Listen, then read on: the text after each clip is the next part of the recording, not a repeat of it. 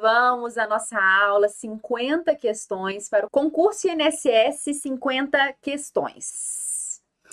A Lei 8.213, que disciplina o auxílio reclusão, estabelece: é devida aos dependentes do segurado preso sob regime fechado, cujo ganho mensal bruto, auferido pela média dos últimos 24 salários de contribuição, contada do mês anterior à prisão, seja enquadrado como de baixa renda. Então, vamos analisar esse primeiro item. Primeira observação: o auxílio reclusão, benefício pago aos dependentes do segurado de baixa renda.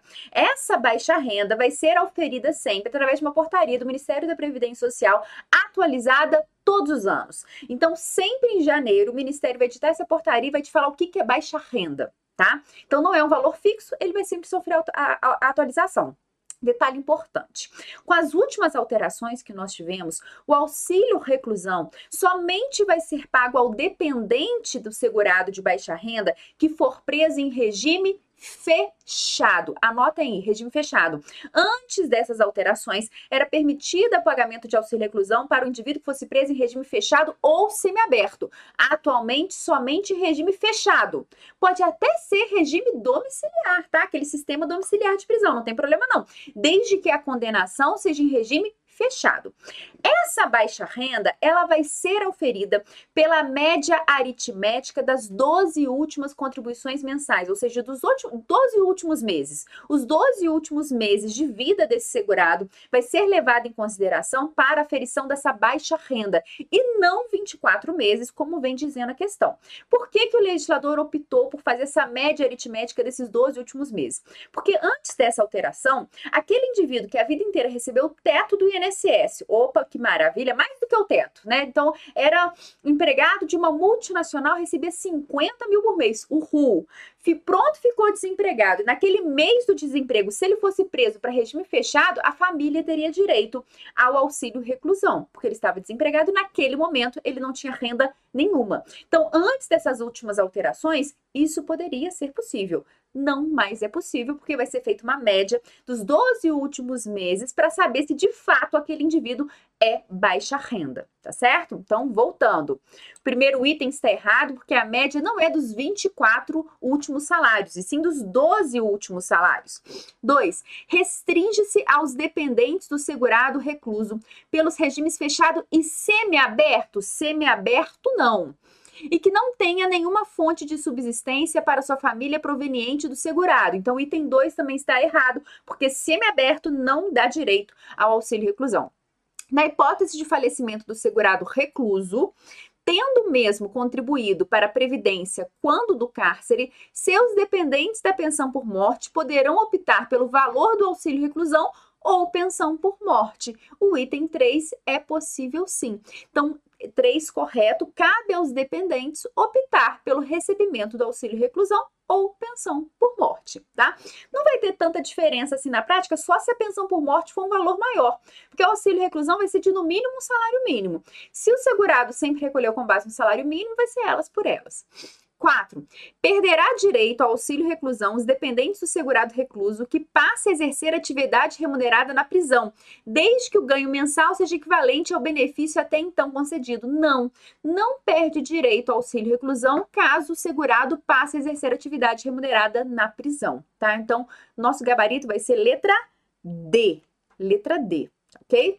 Aqui o dispositivo legal, vocês vão conferir lá no artigo 80, parágrafo 4 Parágrafo 4 e seguintes da Lei 8.213. 2. Caio, magistrado do Tribunal de Justiça do Estado do Paraná, com ingresso na magistratura em janeiro de 2005. Busca orientações quanto às regras de aposentadoria voluntária aplicáveis após a reforma da Previdência de 2019. Diante desse cenário, é correto afirmar que, pessoal, essa questão envolve regime próprio de previdência social. O regime próprio, ele não era abarcado dentro do edital do INSS, do, dentro de direito previdenciário, mas ele sempre pode cair dentro de direito administrativo, porque o artigo 40 da Constituição Federal, ele abarca, ele faz parte da, do conteúdo de direito administrativo servidores públicos, tá ok? De qualquer forma, é uma grande aposta que venha a cair no próximo edital regime próprio de previdência social, até porque a competência do INSS atualmente se estende, ele vai ser responsável também por gerir regime próprio de autarquias e fundações públicas tá? Então o INSS vai ter essa nova competência. Por isso é uma grande aposta que o regime próprio de previdência venha cair em prova, tá ok? Então vamos lá. A história de um magistrado que entrou no serviço público em 2005 e quer saber como vai ficar a aposentadoria voluntária após 2019. É importante ressaltar que cada ente vai ter o seu, seu próprio regime próprio. Vai existir o regime próprio federal e o regime próprio de cada um dos estados. O artigo 40, ele trouxe mudanças significativas tão somente para os servidores públicos federais e deixou algumas orientações para os servidores de outras esferas. Então vamos analisar essa questão. Letra o magistrado foi imediatamente submetido às novas regras de aposentadoria previstas na Emenda Constitucional 103 de 2019, independentemente da legislação atual e futura, ressalvados direitos adquiridos. O erro da letra A é falar independente da legislação atual e futura. Por quê? não existe direito adquirido a regime jurídico. O que, que significa dizer? Imagine que você passe no concurso do INSS hoje. Significa que a forma de você se aposentar é como é a aposentadoria hoje? 62 anos para mulher, 65 anos para o homem. É essa forma de aposentadoria que vai, vai servir para você? Não. Se daqui a 10 anos você continuar sendo servidor público do INSS e vier uma nova reforma da Previdência Social e alterar o regime próprio de Previdência, você não vai se submeter a essa regra. Então, a assertiva A ela está incorreta, porque ela vem dizendo que ah, ele vai ser submetido à emenda constitucional 103, independentemente da legislação atual e futura. Não. Se vier uma legislação futura que altere essa emenda constitucional, ele vai ser submetido a ela. Se ele estiver em exercício naquela época, ele será submetido a ela. B. Como Caio ingressou no regime previdenciário local antes da emenda constitucional número 103, não será possível a adesão voluntária ao regime de previdência complementar na hipótese de sua criação. Questão errada. Para todos aqueles servidores que já faziam parte do serviço público, cabia a eles uma opção entre ficar no regime anterior ou fazer parte desse novo regime. C. Caio poderá obter aposentadoria voluntária no regime regime previdenciário estadual, nos termos da legislação vigente, em valores superiores ao limite máximo estabelecido para o regime geral de previdência social. Questão letra C é o nosso gabarito. Por que, que a letra C é o nosso gabarito? Para aqueles servidores públicos que ingressaram lá há muito tempo atrás, antes da instituição de uma previdência complementar, que no caso do Serviço Público Federal, que é um que é importante para vocês, ocorreu em 2013, então aqueles servidores lá do INSS que ingressaram antes de 2013, eles poderiam sim se aposentar com valores de provento superiores ao teto do RGPS, caso não optassem pela nova regra. Então, isso é possível para aqueles servidores públicos que ingressaram no serviço público antes da instituição de previdências complementares, tá? Então, nosso gabarito é letra C. D. O magistrado pode ter ingressado no regime previdenciário local antes da emenda constitucional, possui direito adquirido às regras pretéritas. Não existe direito adquirido a regime jurídico. Então, não existe isso. E letra E, Caio somente poderá aposentar-se de forma compulsória. Errado, ele pode se aposentar de forma voluntária. Foi uma questãozinha aí da FGV. CESP acerca da prescrição e da decadência em direito da, de, da Seguridade Social, julgue o item a seguir. Pessoal, aqui, toda vez que a gente for estudar prescrição e decadência, vocês têm que ter o seguinte cuidado. Eu estou falando de prescrição e decadência do custeio, Ou estou falando de prescrição e decadência dos benefícios em relação aos benefícios previdenciários? Existe aquela prescrição e decadência em relação ao custeio. O que, que é isso? É a forma que a administração pública tem para cobrar daqueles indivíduos que não recolheram as contribuições previdenciárias. Por exemplo, uma empresa ela descontou da remuneração do seu segurado a contribuição previdenciária e não repassou para a Receita Federal. Qual é o prazo que a Receita Federal tem para cobrar esse valor? Prazo decadencial de 5 anos e prescricional de 5 anos. Decadencial é o seguinte, ele tem a Receita Federal tem 5 anos para constituir o título, para emitir um auto de infração e fazer o lançamento daquele valor, daquele débito com a administração pública. Se ainda assim a empresa não pagar, a Receita Federal vai ter um prazo prescricional de 5 anos para ingressar com a ação em juízo. Isso é o prazo decadencial e prescricional do custeio.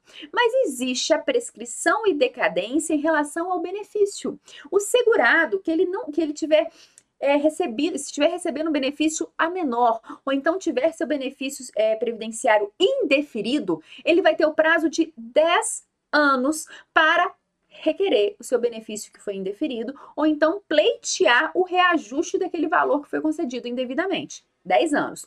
Só que ele só tem direito a receber o reajuste dos cinco últimos anos. Então, ele só vai ter direito ao reajuste dos últimos cinco anos, porque esse prazo é o prazo prescricional. Então, se ele está há 10 anos recebendo um benefício previdenciário a menor, ele está dentro do prazo ainda de entrar na justiça para pleitear o reajuste? Sim. Mas ele vai ter direito esses 10 anos para trás que ele deixou de receber? Não. Somente 5 anos, que é o prazo prescricional. Então, cuidado com a diferença da prescrição e decadência em relação ao custeio em relação ao benefício. Outro detalhe: qual é o prazo para o INSS, a autarquia federal, rever um benefício que foi pago indevidamente? Exemplo. O INSS está pagando o benefício do teto da Previdência para um determinado segurado, quando na verdade deveria estar pagando o salário mínimo. O INSS pronto descobriu que o servidor público fez lenha. O que, que ele pode fazer? Ele vai ter um prazo decadencial de 10 anos para rever esse seu próprio ato, salvo se o segurado, se o indivíduo tiver agido de má fé. Se o indivíduo tiver agido de má fé, não tem prazo decadencial. O INSS pode rever essa situação a qualquer momento. Então, o INSS, a autarquia previdenciária, tem prazo de 10 anos para rever seus próprios atos. Então, vamos para as questões depois dessa, desse resumaço. É de cinco anos o prazo decadencial do direito e da ação do segurado ou beneficiário para revisão do ato de concessão, indeferimento, cancelamento ou cessação de benefício e do ato de deferimento, indeferimento ou não concessão de revisão do benefício. Questão erradíssima. Erradíssima. Por quê? Por que, que essa questão ela é super errada? Porque, como eu disse a vocês, existe um prazo decadencial para o segurado, para o segurado ele é, solicitar um erro, um benefício previdenciário que não foi concedido, ou solicitar a revisão de um benefício previdenciário pago a menor. E esse prazo decadencial é de 10 anos, tá ok? Pessoal, vai mandando as dúvidas aí no chat que eu vou dando uma olhadinha para e a gente vai discutindo, tá bom? Então, questão errada, tá? Deixa eu ver se tem aqui algum comentário por enquanto. Por enquanto, não. Então, vou mais com calma, né? O pessoal tá pedindo, vai com calma. Então, vou. Prof, calma, muito rápida. Então, vamos lá, vou com calma porque eu sou acelerada. Então, questão errado, decadência no custeio, direito de construir o crédito, cinco anos. De, prescrição no custeio, extinção do direito de cobrar judicialmente, judicialmente o crédito, cinco anos. Decadência dos benefícios, revisão do ato de concessão dos benefícios ou anular o ato administrativo, 10 anos. Prescrição dos benefícios, ação de receber prescrição vencidas ou restituídas, 5 anos. Nesse momento, galera, dá um print na tela, que isso aqui é bom para você colocar no seu resumo, tá? Então vamos lá com calma. Acerca do enquadramento legal como segurados e dependentes, julgue o item que se segue. O ministro de confissão religiosa e o membro de instituto de vida consagrada, de congregação ou de ordem religiosa são enquadrados como contribuinte individual. Pessoal, que está te perguntando, o padre, o pastor, ele é o que da vida?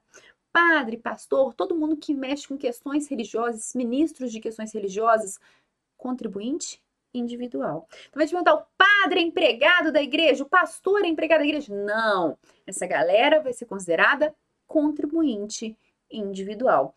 Por isso, a questão ela está correta.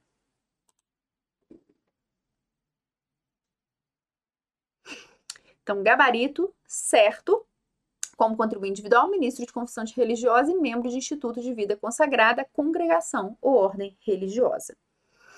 Acerca do enquadramento legal como segurados dependentes, julgue o item que se segue. Considera-se regime de economia familiar a atividade em que o trabalho dos membros da família é indispensável à própria subsistência e ao desenvolvimento socioeconômico do núcleo familiar, devendo ser exercida em condições de mútua dependência e colaboração e sem auxílio de empregados permanentes. A questão está querendo saber se você sabe o que é regime regime de economia familiar. E quem trabalha em regime de economia familiar? Segurado especial. Então, segurado especial é aquele que trabalha em regime de economia familiar para sua própria subsistência e da sua família. Então, o que seria, em termos chulos, regime de economia familiar? É a família inteira trabalhando em mútua colaboração para o sustento da família. Então, a família toda plantando a taioba, plantando o tomate. Para quê? Para comer no almoço, para comer no jantar. Se sobrar, eles podem comercializar sem problema algum. Mas é esse regime de subsistência em que toda a família contribui para o sustento dos seus entes, tá? Muito importante, por ser um regime de economia familiar, é, não pode existir a contratação permanente de empregados. Então imagina que ele tem lá uma, uma hortinha, né, que vai plantar as coisinhas para a família dele. Que gracinha, que bonitinho. Ele pode contratar o Joãozinho para ficar cuidando da horta dele todo santo dia? Para ir lá ver se está tudo certinho, se está tudo verdinho, se está com água, se está sem? Não, todo dia não. Ele pode ter direito até 120 empregados por dia no ano. O que, que significa? Ele pode contratar uma pessoa para trabalhar 120 dias no ano para ele? Sim. Ele pode contratar duas pessoas para trabalhar 60 dias no ano para ele? Sim. Ele pode contratar três pessoas para trabalhar 40 dias no ano para ele? Sim. E assim sucessivamente. Ou seja, ele até pode ter o auxílio temporário de empregados, somente não pode ser de forma permanente. Isso é um regime de economia familiar. Então vamos para a questão, vamos ver se está certo. Ó, considera-se regime de economia familiar atividade em que o trabalho dos membros da família é indispensável à própria subsistência e ao desenvolvimento socioeconômico do núcleo familiar, devendo ser exercida em condições de mútua dependência e colaboração e sem o auxílio de empregados permanente, tá ok? Então, questão correta. Está lá no artigo 11, parágrafo 1 da Lei 8.213. Cópia.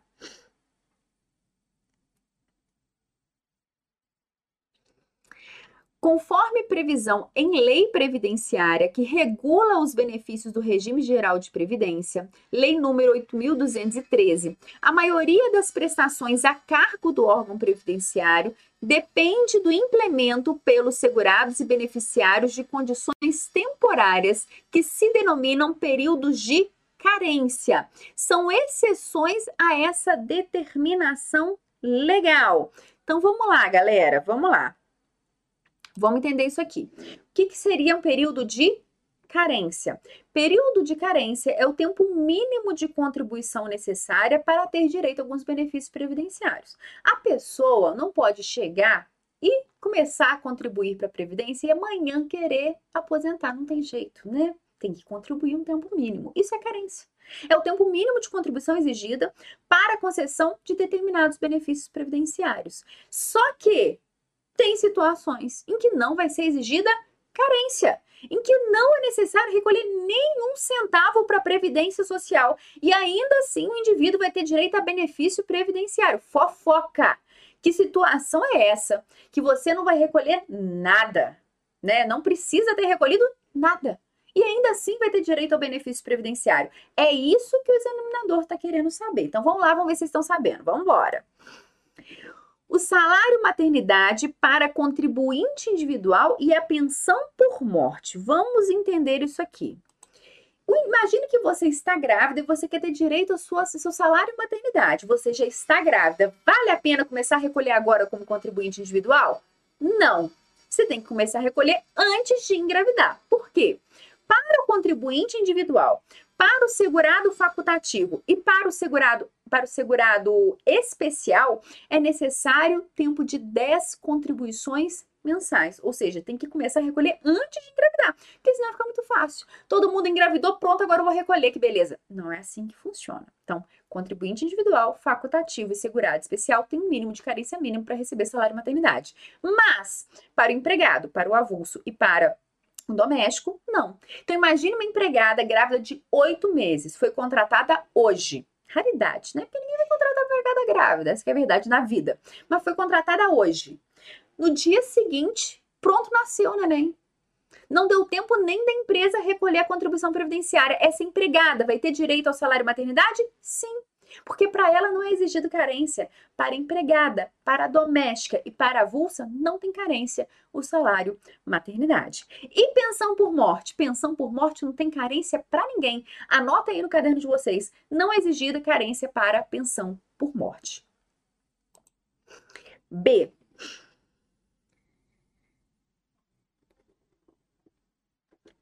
é, o auxílio-doença e aposentadoria por invalidez nos casos de acidente de qualquer natureza ou causa e de doença profissional ou do trabalho. Questão perfeita.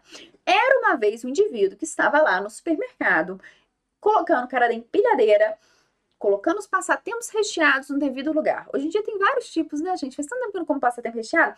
Hoje em dia tem que é só, só uma borda de recheio, muito interessante também, muito bom esse. Tem o recheado propriamente dito. Tem várias fórmulas de passatempo recheado, muito legal. Ele tá lá colocando os passatempos recheados, quando de de repente ele é o quê? soterrado pelos passatempos recheados no seu primeiro dia de emprego. Coitadinho dele. Pronto, sangrou, pronto, perdeu as pernas. Neste caso, ele vai ter direito ao auxílio-doença? Foi no primeiro dia de trabalho, vai ter direito ao auxílio-doença? Sim. Porque em casos de acidente de qualquer natureza, não precisa necessariamente ser acidente do trabalho, não se exige carência. E eu te pergunto, você que está aí no chat, olha lá, você que está aí no chat, qual é né? Eu vou te perguntar então, quem que está pagando o benefício previdenciário desses indivíduos? Nós, os trabalhadores da atualidade, tá ok? Então vamos lá. Gabarito letra B de bola. C a pensão por morte e o auxílio doença, independentemente da origem da patologia. Errado. Somente no caso de auxílio doença não vai ter carência se for decorrente de acidente de qualquer natureza, doença profissional ou doença do ou doença grave. Letra D, aposentadoria por invalidez e aposentadoria especial. Aposentadoria por invalidez somente decorrente de doença de qualquer natureza, doença profissional ou doença grave, não teria carência. Aposentadoria especial, que é aquela devida para os indivíduos que trabalham com atividade de risco ou atividade que geram, é, que possam ferir a sua integridade física, essa aposentadoria especial tem carência sim, que é de 180 contribuições mensais. E letra E, salário família e auxílio doença desde que este resulte de acidente ocorrido nas dependências do empregador. Errado.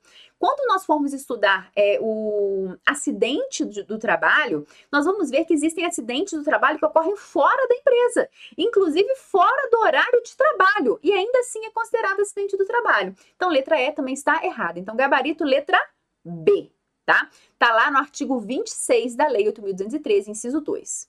7. Com o objetivo de conter o elevado déficit orçamentário, foi editada a Lei Federal XX de 2021, que determinou em seu artigo 1 a redução por um período de 12 meses dos benefícios da Seguridade Social. 2. Dispôs que os benefícios pagos às populações rurais seriam inferiores em 10% àqueles pagos às populações urbanas, considerando a demonstração de que ocorrerá redução do custo de vida pelas loca nessas localidades. Por fim, artigo 3 consagrou a gestão centralizada como forma de ganhos em economia de escala das decisões a serem tomadas. Então, para tudo, vamos analisar cada uma dessas assertivas. O examinador quer saber quais desses dispositivos criados por essa lei de 2021 são dispositivos constitucionais. O primeiro, o artigo 1 vem falando que essa lei reduziu o valor de alguns benefícios. Pode reduzir o valor de benefício previdenciário? Não, né? Princípio da irredutibilidade do valor dos benefícios previdenciários. Tanto que a, legisla... a Constituição fala, em redutibilidade do valor real e o STF fala em redutibilidade do valor nominal. Então, o primeiro artigo criado está totalmente inconstitucional. O segundo artigo, ele vem falando que foi criado, foi instituído um benefício diferenciado para as populações urbanas e rurais. Pode isso? Não pode. Artigo 194 da Constituição Federal. Uniformidade e equivalência entre benefícios e serviços prestados a populações urbanas e rurais. E o artigo 3 vamos lá que eu já não decorei o terceiro. Consagrou gestão centralizada como forma de ganhos em economia de escala nas decisões a serem tomadas. Pessoal, fofoca, anota no seu caderno agora tudo que for relacionado a direito previdenciário é palavra-chave, palavra mágica do poder, descentralizado. Então, a, previdência social descentralizada, a gestão da previdência descentralizada, a saúde descentralizada, a assistência descentralizada. Tudo é descentralizado. Se na sua prova é a palavra centralizada, opa, tá errado, isso aqui não vai valer. Ou seja, todos os artigos instituídos por essa lei vão ser considerados inconstitucionais, porque todos eles ferem o artigo 194 da Constituição Federal. Então, nosso gabarito, ó, todos os artigos são inconstitucionais, tá? Então, bora. Gabarito letra B. Olha os princípios que foram feridos: irredutibilidade do valor dos benefícios, uniformidade e equivalência dos benefícios e serviços populações urbanas e rurais e caráter democrático e descentralizado da administração, mediante gestão quadripartite com participação dos trabalhadores, empregadores, aposentados e do governo nos órgãos colegiados. Acerca dos segurados, é, dos segurados e de custeio para o regime geral de previdência social, julgue o item a seguir. O valor recebido pelo segurado empregado a título de incentivo à demissão voluntária não fica sujeito à contribuição obrigatória para o custeio do RGPS. Pessoal, o que, que é esse incentivo à demissão voluntária? Eu torço para que isso continue existindo para sempre na Caixa Econômica Federal. Por quê? Esse incentivo, geralmente, para aquelas pessoas que têm muito tempo de serviço, muitas delas já têm o direito a se aposentar e não querem se aposentar porque querem continuar trabalhando, que, que a empresa pública, a sociedade de economia mista e algumas empresas privadas fazem? Mais difícil empresa privada, isso é muito mais comum empresa pública e sociedade de economia mista. Elas pagam um valor X para a pessoa, para quem quiser pedir demissão. Tipo, se você pedir demissão hoje, eu te dou 300 mil. Você aceita? Você aceita isso? Você pedir demissão? Então, a pessoa que já tem direito a se aposentar, muitas vezes ela corre, pega esses 300 mil e se aposenta. Por quê? Por que, que as empresas públicas, sociedade de economia mista fazem isso? Para dar aquela oxigenada na administração pública. Que senão fica um bando de véi que não larga o osso. O pessoal já tá cego, não sabe nem, nem fazer mais nada, vai lá de muleta trabalhar, entendeu? Fica esperando a compulsória da vida, já não tá aguentando mais o serviço. Então, muitas vezes existe esse benefício de incentivo à demissão voluntária. A pergunta que não quer calar é: incide contribuição previdenciária sobre isso? Sim ou não? É isso que o examinador está te perguntando. Incide ou não incide? Correto. Não integra o salário de contribuição para fins dessa lei exclusivamente os valores recebidos a título de incentivo à demissão. O que é uma beleza, né? Porque então não vai ter contribuição previdenciária. Imposto de renda é outra coisa, mas contribuição previdenciária não vai incidir sobre esse incentivo à demissão voluntária acerca da contagem recíproca de tempo de contribuição e regime próprio de previdência social, julgue o item a que se segue. O trabalhador contribuinte como segurado empregado vinculado ao RGPS que concomitantemente exercer atividade como servidor público efetivo junto à administração pública do Distrito Federal poderá cumular os tempos de serviços cumpridos com, em ambos os regimes previdenciários, RGPS e RPPS, para efeito de aposentadoria por tempo de contribuição, caso em que o benefício será concedido pelo regime em que o segurado comprovar maior tempo de contribuição. O que, que a questão está falando, pessoal? É, eu gosto de dar meu exemplo de vida, tá? Meu exemplo de vida. Eu fui servidora do Ministério do Trabalho, fui uma servidora pública federal. Durante aquele período, fui oito anos servidora pública federal. Eu falei, ah, agora você é empregada pública, só vale a pena, tudo bem? Então, oito anos como servidora pública federal. Nesse período, nesses quase oito anos, ao mesmo tempo, eu já era professora. Então, eu tinha carteira assinada como empregada em um cursinho e trabalhava para outros cursinhos como contribuinte individual. Então, é possível um servidor público vinculado ao regime próprio de previdência social, ao mesmo tempo, ter um vínculo com o regime geral de previdência social? Sim, é possível. Agora, é possível cumular, somar esses tempos de contribuição para fins de concessão de aposentadoria por tempo de contribuição? Não. É até possível que esse indivíduo, se continuar a vida inteira trabalhando nos dois regimes, tenha direito a duas aposentadorias. Isso continua sendo possível após a reforma da Previdência.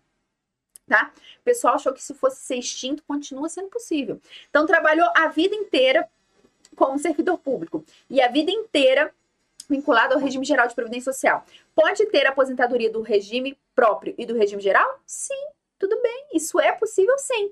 Agora, eu posso somar esses dois períodos para ter direito a uma aposentadoria? Não, isso não é possível. A contagem simultânea cumulativa não é possível. O que o nosso regime permite é a contagem contagem recíproca, que é aquela sucessiva. É 10 anos de serviço no RGPS, pronto, passei no concurso, levar esses 10 anos para o regime próprio. Isso pode. Agora, cumular períodos simultâneos, isso não pode acontecer, tá ok? Então, a questão está errada. Vejam lá no artigo 96 e o artigo 94 da Lei 8.213, que fala de contagem recíproca, ok?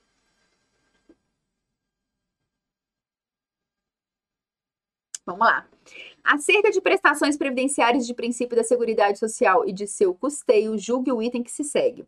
São constitucionais as proposições legislativas que visem a concessão de parcelamento ou a moratória de débitos dos entes federativos em seus regimes próprios de previdência social, desde que tal parcelamento seja limitado a 60 parcelas. Pessoal, amei essa questão porque é uma questão especialmente dirigida para aqueles indivíduos que estão estudando de acordo com a reforma da Previdência. Então, para aquela galera que já sabe direito previdenciário lá em 1900 antigamente, pronto, não adianta nada.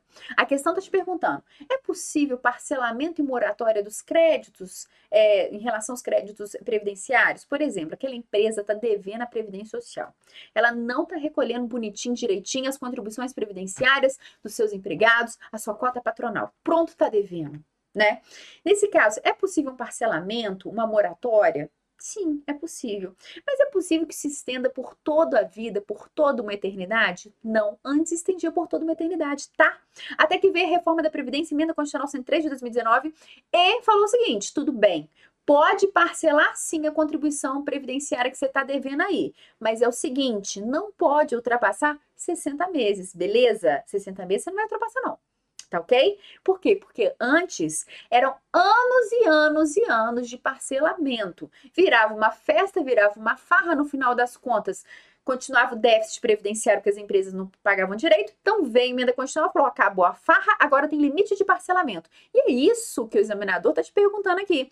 Então, desde que seja limitada a 60 parcelas. Questão corretíssima, é emenda constitucional 103 de 2019, artigo 9 parágrafo 9 O parcelamento ou a moratória de débitos dos entes federados com seus regimes próprios de previdência social fica limitado ao prazo do parágrafo 11 do artigo 195 da Constituição. E é esse parágrafo que vem falando do limite de 60 meses de parcelamento, tá ok? Acerca das prestações previdenciárias de princípios da Seguridade Social de seu custeio, julgue o item que se segue. A previsão constitucional do financiamento pelo Estado e pela sociedade, por meio das contribuições para a Previdência Social, atende ao princípio da diversidade na base de financiamento previdenciário. O que, é o princípio da diversidade da base de financiamento? A Seguridade Social vai ter várias formas de financiamento. Vai ter o financiamento do bolso do trabalhador, vai ter o financiamento do bolso da administração pública, vai ter o financiamento que vem do bolso da, do, do Estado, vai ter o financiamento que vem do bolso do patrão, vai ter até o financiamento que vem sobre concurso de prognóstico. Então, se você gosta de jogar na Otomania, na Mega Sena, ou até hoje você é lá né, da telecena, vovozinhas, vovozinhas gostam muito de telecena. Na minha época era o papatudo, né? Não tinha papatudo que era um doente, um negócio assim. Então, se você gosta desse tipo de coisa, de aposta, jogo de sorte, parará, parará, então saibam que os valores recolhidos também vão para a Seguridade Social. Isso faz parte da base, diversidade da base de financiamento da Seguridade Social, tá ok? Então, gabarito, correto. Tudo isso vai para Seguridade Social. Eu gostaria só de lembrar que é, esse princípio ele foi alterado pela emenda constitucional 103 de 2019. Então, o texto constitucional mantém a diversidade da base de financiamento, mas acrescentou um trecho falando o seguinte: que esses valores arrecadados vão ser destinados em rubricas próprias para a saúde, para assistência e para a previdência. Antes, os valores arrecadados iam para um bolo da Seguridade Social. Agora vai ter destinação própria. Parte vai para a saúde, parte para assistência e parte para a previdência. Para ninguém falar que tem rombo na previdência. Pode até ter um rombo na seguridade social, mas na previdência não vai ter como mais justificar o rombo, ok? Então, continuando. Acerca de prestações previdenciárias de princípios da Seguridade Social de seu custeio, julgue o item que se segue. Não é aplicado prazo decadencial de 10 anos para concessão inicial de benefício previdenciário. Atenção, pessoal, uma questão CEP, CESP, Tribunal de Contas, Distrito Federal 2021. Para tudo aqui comigo. Essa questão também cai desde os primórdios da humanidade, tá? Você vai ver várias questões idênticas a essa. Por isso que eu falo, tem que fazer muita questão. Tem que ter a manha, tem que ter o cuidado de saber qual questão que está desatualizada, qual questão que não está. Mas tem que fazer muita questão. Essa questão é cobrada sempre. Por quê? Nós não estudamos a prescrição e a decadência dos benefícios previdenciários. Eu te contei o seguinte: se o segurado ele deixa de receber, foi indeferido pelo INSS a aposentadoria dele, por exemplo, ele tem 10 anos para recorrer disso aí, para entrar na justiça, para correr atrás. Beleza. Se, por exemplo, foi pago um benefício a menor a ele, ele tem 10 anos para pedir a revisão desse valor que está sendo pago a menor. Lembraram disso? Beleza. Então, se ele espera mais do que isso, pronto, já era. Então, se ele está uma eternidade recebendo um benefício previdenciário no valor menor, já passou mais de 10 anos, pronto, rodou, pronto, já era, porque o prazo decadencial é de 10 anos. Mas não é isso que a questão está te perguntando. A questão está te perguntando uma outra situação. Imagine aquela viuvinha, tá? Que tem a aposentadoriazinha dela. O marido pronto morreu, tá? Só que ela acha o seguinte: ai, eu ouvi falar, ouvi falar vi isso no jornal, que tem que agora não pode mais acumular meu benefício com o do meu marido. Eu vi isso no jornal, gente tô, tô sabendo disso isso no jornal. Então, assim, aí vai a senhorinha e fica quietinha recebendo só a aposentadoria dela.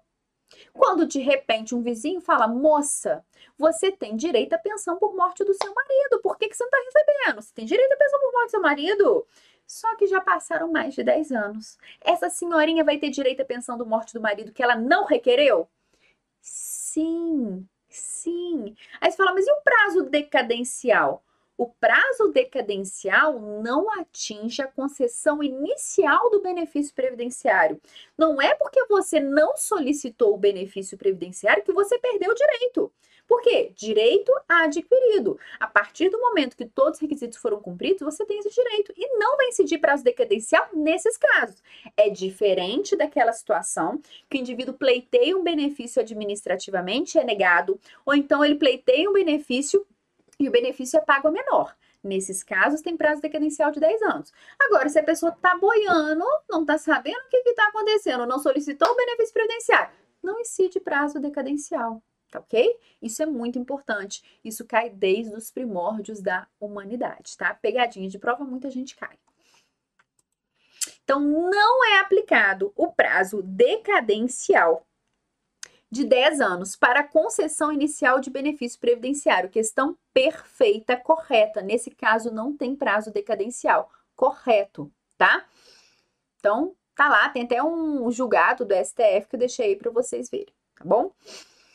Acerca de prestações previdenciárias de princípios da Seguridade Social de seu custeio, julgue o item que se segue. De acordo com a Constituição Federal de 1988, é vedada a instituição de benefício previdenciário em regimes próprios de previdência social diverso da aposentadoria e da pensão. Então, de acordo com a Constituição, é vedada a instituição de benefício previdenciário em regime próprio de previdência social diverso de aposentadoria e pensão. Isso aqui é cópia lá da redação do do, do texto constitucional, correto, tá? É a emenda constitucional que alterou o texto da Constituição Federal. É o artigo 9, parágrafo 2. O rol de benefícios do regime próprio de Previdência Social fica limitado às aposentadorias e à pensão por morte. Então, as aposentadorias lá do regime próprio vão ser aposentadorias voluntárias, aposentadoria por invalidez, aposentadoria compulsória, a pensão por morte. Mas existem outras situações que ocorrem no regime próprio, como, por exemplo, licença para tratar de saúde, licença para tratar de interesse particular. Existem outras situações. Então, aqui fica limitado a regime geral e regime próprio, aposentadorias e pensões. O financiamento do regime próprio de previdência social compõe parte substantiva do orçamento do estado de Goiás. Essa preocupação em se evitar déficit atuarial foi um dos vetores mais importantes da Lei Complementar Estadual 161 de 2020. Determinou o legislador complementar é, do legislador complementar estadual que os projetos de lei que repercutirem nos benefícios previdenciários devem apresentar parecer técnico acerca dos impactos orçamentários, financeiro e atuarial no regime próprio de Goiás, emitidos pela Goiás Prev. Essa determinação atende o princípio da contrapartida, unidade de gestão do orçamento previdenciário, moralidade administrativa, impessoalidade, equidade na forma de, participação no custeio. O que, que acontece? Aqui, o ex-emendador está te contando uma história que foi determinado lá pela lei de Goiás, né, numa lei complementar específica, que antes de, de ser feito qualquer alteração em benefícios previdenciários, vai conceder um benefício previdenciário, vai aumentar um benefício previdenciário tem que ter um parecer prévio. Por quê? Cujo objetivo seja evitar um déficit atuarial. Porque imagine, imagine que chega um governante por aí na administração federal, na administração estadual, sei lá onde for, bonzinho, de bom coração e fala: "Nossa, vou aumentar todos os benefícios previdenciários". Pronto. Vou tirar a carência do benefício previdenciário de salário e maternidade para contribuinte individual, para facultativo, para segurar. Não vai ter carência mais para nada, para ninguém porque eu sou de bom coração. Eu quero que todo mundo seja feliz. Isso pode acontecer? Não vai poder? Por quê? Qual o princípio que vai limitar essa situação? Princípio da pré-existência do custeio, também chamado de princípio da contrapartida tá? Princípio da pré-existência do custeio princípio da contrapartida. Toda vez que for instituído, que for criado, que for majorado algum benefício previdenciário ou serviço da Seguridade Social, deve existir custeio prévio, tá? A pessoa não pode tirar da cachola, inventar um benefício e sair pagando. Tem que ter essa pré-existência do custeio. Então, nosso gabarito é letra A. Aqui eu vou dar uma dica de sucesso, pessoal. Se a banca de vocês for a FCC, ela não fala em princípio da pré-existência do custeio.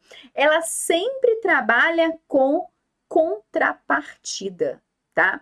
Ela sempre vai trabalhar com o princípio da contrapartida e não para a existência do custeio. É a mesma coisa, tá? Só fiquem atentos a isso. Então, gabarito letra A. No que se refere ao financiamento da Seguridade Social, julgue o item subsequente. Para a execução do orçamento da Seguridade Social, o Tesouro Nacional deve repassar mensalmente os recursos referentes às contribuições sociais incidentes sobre a receita de concursos de prognóstico. Pessoal, eu não sei por quê, porque cargas d'água, os últimos examinadores, não só da CESP, como de outras bancas, em 2021 cobraram essa mesma questão. Depois, você que é assinante do Direção EQC, dá uma chegadinha lá no QC e coloca questões de prova 2021. Você vai ver que essa questão, a mesma questão, foi cobrada várias vezes por outras bancas também, tá? Então, assim, eu falo que repete, vocês não estão acreditando, isso aqui é cópia do texto da lei na sua prova. Então, não basta assistir aula, ah, mas essa aula é muito legal, muito obrigada, eu adoro, né?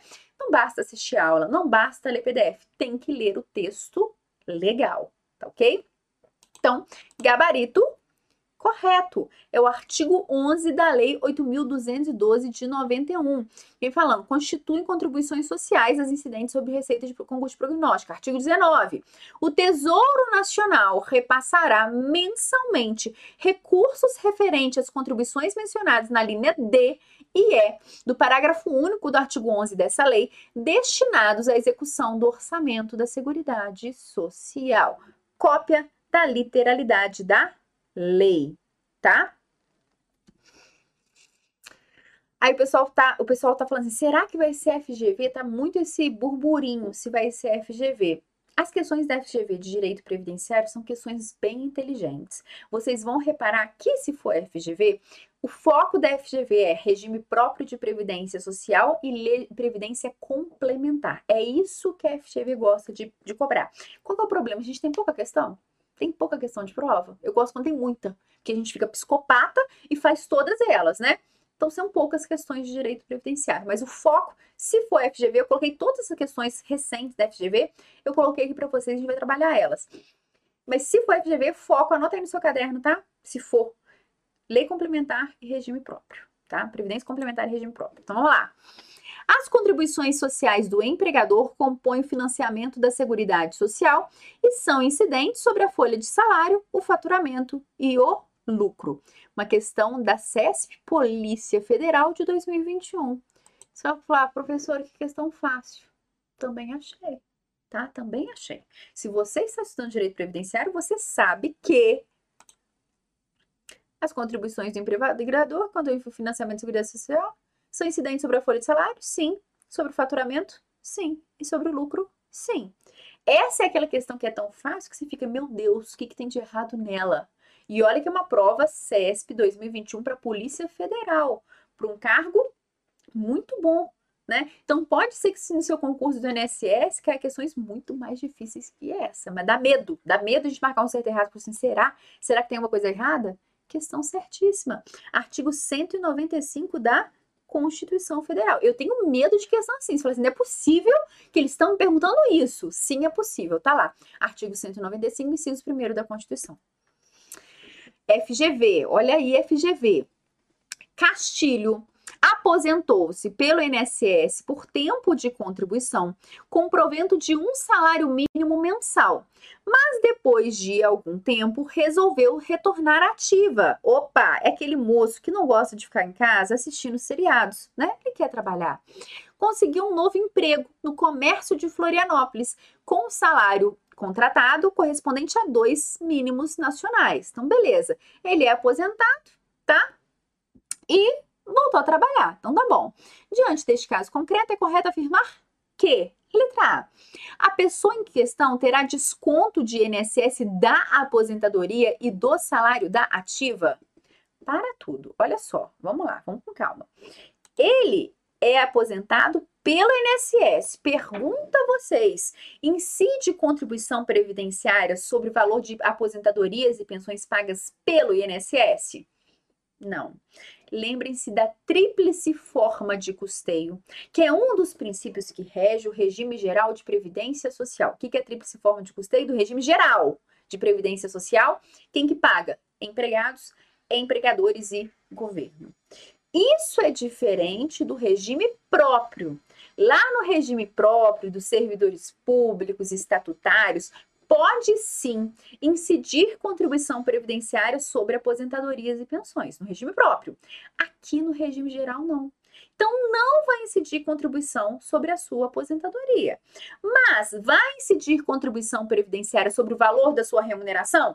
Sim. Aí você fala, professor, que injustiça! Que injustiça, ele já está aposentado, vai ter que continuar recolhendo contribuição previdenciária? Sim, vai ter. Por quê?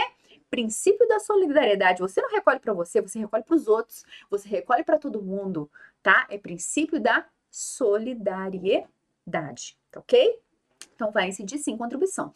Já anota aí no seu caderno, já lança aí no seu caderno quais são os únicos benefícios previdenciários que o aposentado que mantém na atividade, se mantém na atividade, pode receber salário maternidade, salário família, tá? São esses dois benefícios previdenciários. E serviços de habilitação e reabilitação da assistência social. Mas benefícios, salário maternidade, salário família, só. Então, a aposentado está trabalhando, voltou para ativa, está trabalhando lá no comércio, pronto, ficou doente. Vai ter direito ao auxílio doença? Não, ele já é aposentado, não vai ter direito, tá ok? Então, anotem essas observações aí, que isso já é importante, pronto, já te contei. Então, letra A está errado. Letra B. Por já ser jubilado, Castilho não precisará recolher INSS da aposentadoria nem do salário recebido junto a um novo empregador. Errado. Junto ao novo empregador vai ter contribuição? Sim. É, C. Castilho terá de recolher INSS sobre o salário que recebe na ativa. Gabarito, letra C. Vai ter que recolher sim sobre o salário da ativa. Então, gabarito, letra C. Letra D. Se o INSS descobrir que Castilho tem novo emprego, deverá suspender a sua aposentadoria? Coitadinho dele! Ele está aposentado? Se ele aposentou voluntariamente, ele pode trabalhar normalmente. Agora, cuidado! Se o indivíduo é aposentado por invalidez, atualmente chamada aposentadoria por incapacidade permanente, e volta a exercer a atividade remunerada, pronto, vai ter sua aposentadoria cancelada. O INSS descobriu, vai cancelar a aposentadoria e ainda vai mandar devolver dinheiro, tá? Outra situação, se o indivíduo se aposenta de forma especial, quem que é o indivíduo que tem direito a aposentar de forma especial? É aquele indivíduo que trabalha com uma atividade de risco ou prejudicial à sua saúde e integridade física. Tá? Então, esse indivíduo trabalha numa mina subterrânea, um trem complicado pra caramba para a saúde. Ele se aposentou porque ele, né, de uma forma, de forma especial para resguardar a sua saúde. No dia seguinte, voltou para a mina subterrânea. Pode isso? Não. Nesse caso, ele vai ter suspensa sua aposentadoria até que ele pare de trabalhar nessa atividade de risco. Agora, a pessoa que se aposentou de forma especial pode voltar a trabalhar em uma outra atividade que não seja de risco à sua saúde e integridade física? Sim. Então, três observações que vocês vão deixar agora anotado no seu caderno. Pessoa aposentou voluntariamente, por idade, por tempo de contribuição ou aposentadoria voluntária que agora. Pode retornar ao mercado de trabalho? Pode trabalhar? Sim. Pessoa que se aposentou por invalidez, atualmente chamada aposentadoria por incapacidade permanente. Pode trabalhar? Não. Se voltar a trabalhar, vai ter sua aposentadoria cancelada. Terceiro, pessoa que se aposentou de forma especial, que é aquela aposentadoria para indivíduos que trabalham com atividade de risco à sua vida, à sua integridade física. Exemplo, pessoa que trabalha numa mina subterrânea em frente de produção. Exemplo. Hum. Essa pessoa pode trabalhar em uma outra atividade qualquer, mesmo que aposentada? Sim. Mas se ela voltar a trabalhar uma atividade de risco à sua saúde e integridade física, o que, que acontece com a aposentadoria dela? Será suspensa. Então, nessa questão, já te dei um tanto de dica de sucesso aí para sua vida, tá bom? Então, vamos continuar. Então, gabarito foi letra C, né, galera?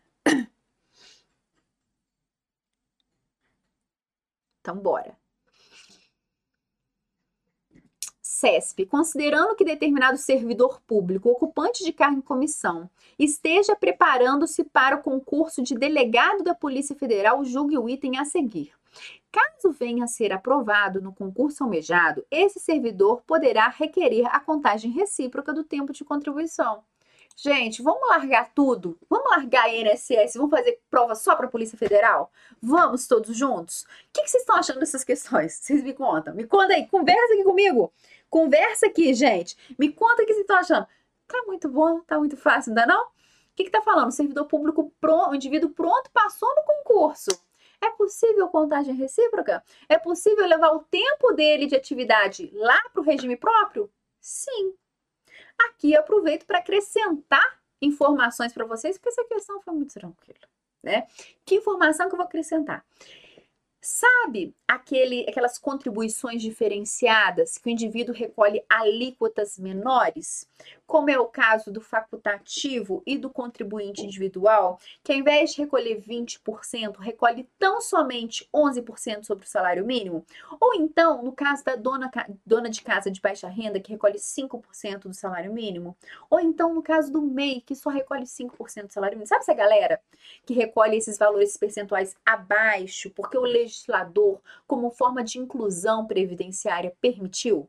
Então, você aí na sua casa que é MEI e que recolhe 5% do salário mínimo, ou você que é um facultativo ou contribuinte individual que recolhe só 11% do salário mínimo. Pronto, passou no concurso público. Você fala, opa, contagem recíproca. Vou levar esse tempo de contribuição toda lá para o regime próprio de previdência, de previdência social. Uhul. Pode ou não pode? Pode ou não pode? Pode ou não pode? Poder pode, se você indenizar a previdência social. Por quê? Você optou por recolher alíquotas inferiores, alíquotas menores. O correto para um contribuinte individual e para um facultativo é recolher 20% para o contribuinte individual da remuneração paga devida ou creditada e para o facultativo da remuneração por ele declarada, declarada, mas de no mínimo um salário mínimo. Então, todos esses anos que você recolheu como MEI ou que você recolheu uma alíquota diferenciada de tão somente 11%, você só vai conseguir levar para o regime próprio de previdência social se você indenizar a previdência. Ou seja, se você recolhia 5% do salário mínimo, você vai ter que indenizar 15%, ou seja, para complementar, para atingir os 20%, que é a regra geral, de todos esses anos que você recolheu a menos. Mesma coisa, se você recolher 11%, você vai ter que complementar aqueles 9% de todos esses anos que você recolheu a menos, com juros e correção monetária, tá ok? Então, contagem recíproca, a princípio, sempre vai poder. Ah, se tem tanto tempo de contribuição no regime geral, passou no concurso, pode levar para o regime próprio? Pode. Agora, se você optou por pagar alíquotas diferenciadas, somente se você indenizar a previdência você consegue levar, tá bom? Tô contando muita fofoca, tá? Então, questão correta, questão fácil demais. Que que é isso? 2021 Polícia Federal é lá o artigo 201, parágrafo 9 que fala da contagem recíproca do tempo de contribuição, tá? Então vamos lá. Eu jogo assim, eu, eu gosto, gente, rapidinho, uma fofoca, né? Eu gosto assim, se é uma questão facinho, eu já gosto de dar outras informações, entendeu? Pra gente não perder tempo aqui com coisa boba, com coisa boba na vida. Você já pega e já anota e já tá sabendo de fofoca legal para cair na sua prova, tá bom? Então, considerando que determinado servidor público, ocupante de cargo em comissão, esteja preparando-se para o concurso de delegado da Polícia Federal, julgue o item a seguir. É correto afirmar que, atualmente, o servidor em questão é segurado facultativo da Previdência Social. Então, vamos lá. De novo, Polícia Federal com questão tranquila, tá? Vamos lá. Considerando que determinado servidor público, ocupante de cargo em comissão, esteja preparando-se para o concurso de delegado da Polícia Federal. Tá bom? É correto afirmar que, atualmente, o servidor em questão é segurado facultativo da Previdência Social? Gente, outra questão fácil. Imagina se o concurso do INSS fosse assim. Todo mundo fechava direito previdenciário, por isso que não pode ser. Por isso que vai ter que ser um pouco mais agressivo, tá? A verdade é que quem estuda para a Polícia Federal não tá nem aí para o direito previdenciário. É essa a verdade da vida, infelizmente, tá? O que, que acontece, pessoal? A pessoa que exerce algum tipo de atividade remunerada é segurado facultativo? Não. Exerceu atividade remunerada, não vai se enquadrar como segurado facultativo. Se o indivíduo ocupa um cargo em comissão, o indivíduo que é um servidor público estatutário que ocupa um cargo em comissão está vinculado ao regime próprio de previdência social. Logo, não pode ser segurado facultativo. Outra situação: o indivíduo que ocupa apenas um cargo em comissão particular não é servidor particular, que ocupa um cargo em comissão. Ele é vinculado ao regime geral de previdência social na categoria de segurado empregado. Então não tem como nenhum desses casos ser segurado facultativo, ok? Agora lembrando, eu sempre gosto de lembrar, estagiários da Caixa Econômica Federal. Gosto de contar essa história. Por quê? Gente, tô precisando de estagiário. Falar nisso, se inscrevam aí. Eu sou muito legal. Eu sou muito bacana, tá? Eu virar pra uma estagiária, a minha última estagiária, tinha dia que eu tava muito cansada, porque o serviço na Caixa Econômica é extremamente estressante. Eu só trabalho com bomba, entendeu? Vem assim uma ação pra você de 2 bilhões. Meu Deus, fala assim, se eu fizer merda nisso aqui, ferrou minha vida, minha vida acabou. É desse nível, adrenalina. É pra quem gosta de adrenalina. Aí tinha dia que eu tava muito estressada, jogava lá para o estagiário. Por favor, me conte alguma fofoca. Vai lá no Google Gloss, me conte uma fofoca para alegrar meu dia, tá? Você me conta uma fofoca aí, porque eu tô precisando de uma descontração. Era desse jeito. Então, você é um estagiário muito bom. Enfim, mas por que eu tô contando isso? Imagina o estagiário que ganha uma bufunfa de bolsa de estágio. Não sei quanto que tá, mas é uns mil e poucos reais para trabalhar cinco horas no estágio. Na época era, nem sei quanto que é hoje, né? Imagina que é mil e quinhentos reais de bolsa de estágio. Esse indivíduo é o quê? Se fosse, nossa, R$ 1.500, que beleza. Que categoria de segurado é esse indivíduo? Facultativo. Por quê? O que, que vocês vão anotar no caderno de vocês? Bolsa não é remuneração. Bolsa de estado, bolsa de estágio, bolsa de estudos para mestrado, para doutorado, tem bolsas boas, né? Bolsas rechonchudas para doutorado, para pós-doutorado. Nada disso é remuneração. Então falou que é bolsista facultativo ok? Mas nesse caso, então, questão facílima. É correto afirmar que atualmente o servidor em questão é segurado facultativo? Não, ele recebe remuneração, ele não é facultativo, tá?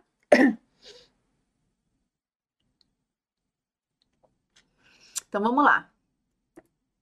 Luísa é segurada da Previdência Social da categoria empregada e é beneficiária do auxílio acidente. No ano de 2015, então, ela recebe auxílio acidente. No ano de 2015, ao atingir a idade mínima para aposentadoria, ela requereu o benefício ao INSS e, em razão do indeferimento, ajuizou nesse mesmo ano ação previdenciária. Na instrução processual, ficou comprovado que alguns períodos de contribuição constantes do sistema do INSS eram falsos, tendo sido dolosamente inseridos no sistema, de forma indevida, para que Luísa obtivesse a vantagem de majoração do tempo de contribuição. Tendo como referência essa situação hipotética, julgue o item a seguir. O limite de prazo para que Luísa ajuizasse a ação contra o indeferimento administrativo era, de fato, o ano de 2015, já que, por exemplo, se ela tivesse postergado para o ano de 2021, haveria decadência do direito. Então, para tudo, olha só, pessoal, no ano de 2015, ao atingir a idade mínima para aposentadoria, ela requereu o benefício ao INSS e, em razão do indeferimento, ajuizou nesse mesmo ano ação previdenciária. O examinador está te falando que o prazo dela terminaria em 2021. Tá certo ou tá errado? Quando existe o indeferimento de um benefício previdenciário, nós temos o prazo decadencial de 10 anos. Então, se foi em 2015 que o benefício foi indeferido, somente em 2025 que ela perderia o direito a recorrer, a se insurgir contra essa situação, tá ok? Então, questão errada não é 2021, seria só em 2025. Questão errada, tá ok? Luísa é segurada da Previdência Social, mesma, mesmo enunciado, vou ler novamente com vocês, tá? E vamos lá. Luísa é segurado da Previdência Social na categoria empregada e é beneficiária de auxílio acidente. No ano de 2015, ao atingir a idade mínima para aposentadoria, ela requereu o benefício ao INSS e, em razão do indeferimento, ajuizou nesse mesmo ano ação previdenciária. Na instrução processual, ficou comprovado que alguns benefícios de contribuição constante do sistema do INSS eram falsos, sendo, tendo sido dolosamente inseridos no sistema de forma indevida para que Luísa obtivesse a vantagem de majoração do tempo de contribuição. Tendo como referência a situação hipotética, julgue o item a seguir. Se for comprovado o ilícito criminal, ou seja, que foi inserido dados falsos, Luísa poderá responder pela prática de crime de apropriação indébita previdenciária. Então, vamos para uma questão de crime contra a Seguridade Social. Aí tem, tem pessoa no chat falando, ah, que o professor não está falando, as questões se despencam em prova. Gente, deixa eu contar uma fofoca para vocês. O último concurso do INSS foram 70 questões, tá? Aí você vai falar, o que, que mais cai em prova, professor? Me dá um bizu, uma dica do que mais cai em prova. Tudo. Tudo. tudo que tem lá no seu edital vai cair na sua prova. Eu te contei a fofoca master agora, para tudo que eu te contei. Sabe por quê, gente? 70 questões de direito previdenciário, você acha que alguma coisa vai ficar de fora? Você me responda. Não cai tudo, tá? Então, o concurso do INSS tem que saber o edital inteiro, item por item. Se você deixar uma parte sequer fora do edital, você perdeu uma questão da sua prova, tá ok? Então vamos agora para uma questão de crime da Previdência Social. Você fala, professora, cai crime contra a Seguridade Social? Sim, cai. Pega nas suas últimas provas, você vê como é que caiu, tá? É uma ou duas questões no máximo, mas cai, cai, o pessoal erra porque não estuda, tá ok? Então vamos lá. É, qual que, que, que a gente tem que saber? Nesse caso, foram inseridos dados falsos no sistema, tá? E o examinador está falando que é apropriação indébita previdenciária. O que é o crime de apropriação indébita previdenciária? É pegar para si algo que não é seu. Isso é apropriação indébita. Se for previdenciária, é pegar contribuição que não é sua. Exemplo, é o empregador descontando dos seus empregados as contribuições previdenciárias e deixando de repassar a previdência. Foi isso que aconteceu com ela? Não.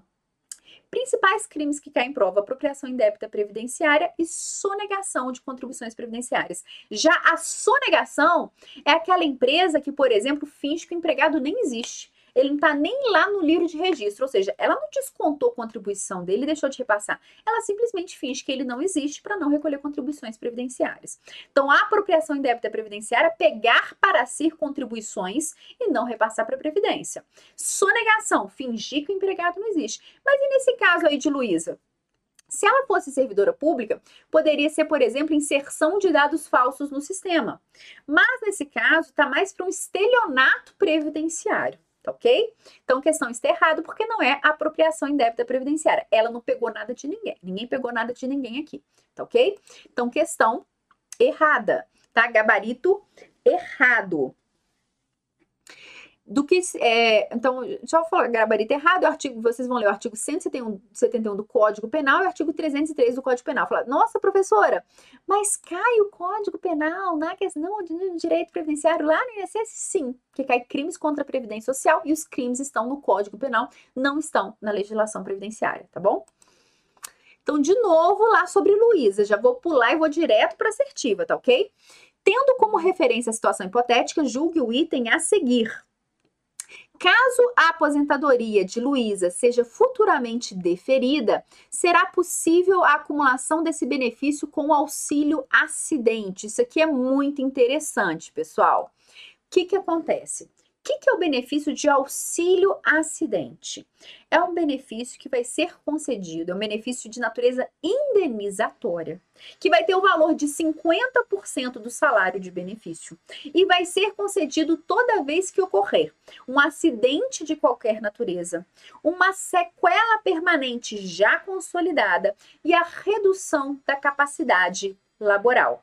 Exemplo, sabe o moço do passatempo recheado? Sabe ele lá, da empilhadeira? Soterrado pelos passatempos recheados. No primeiro dia de trabalho.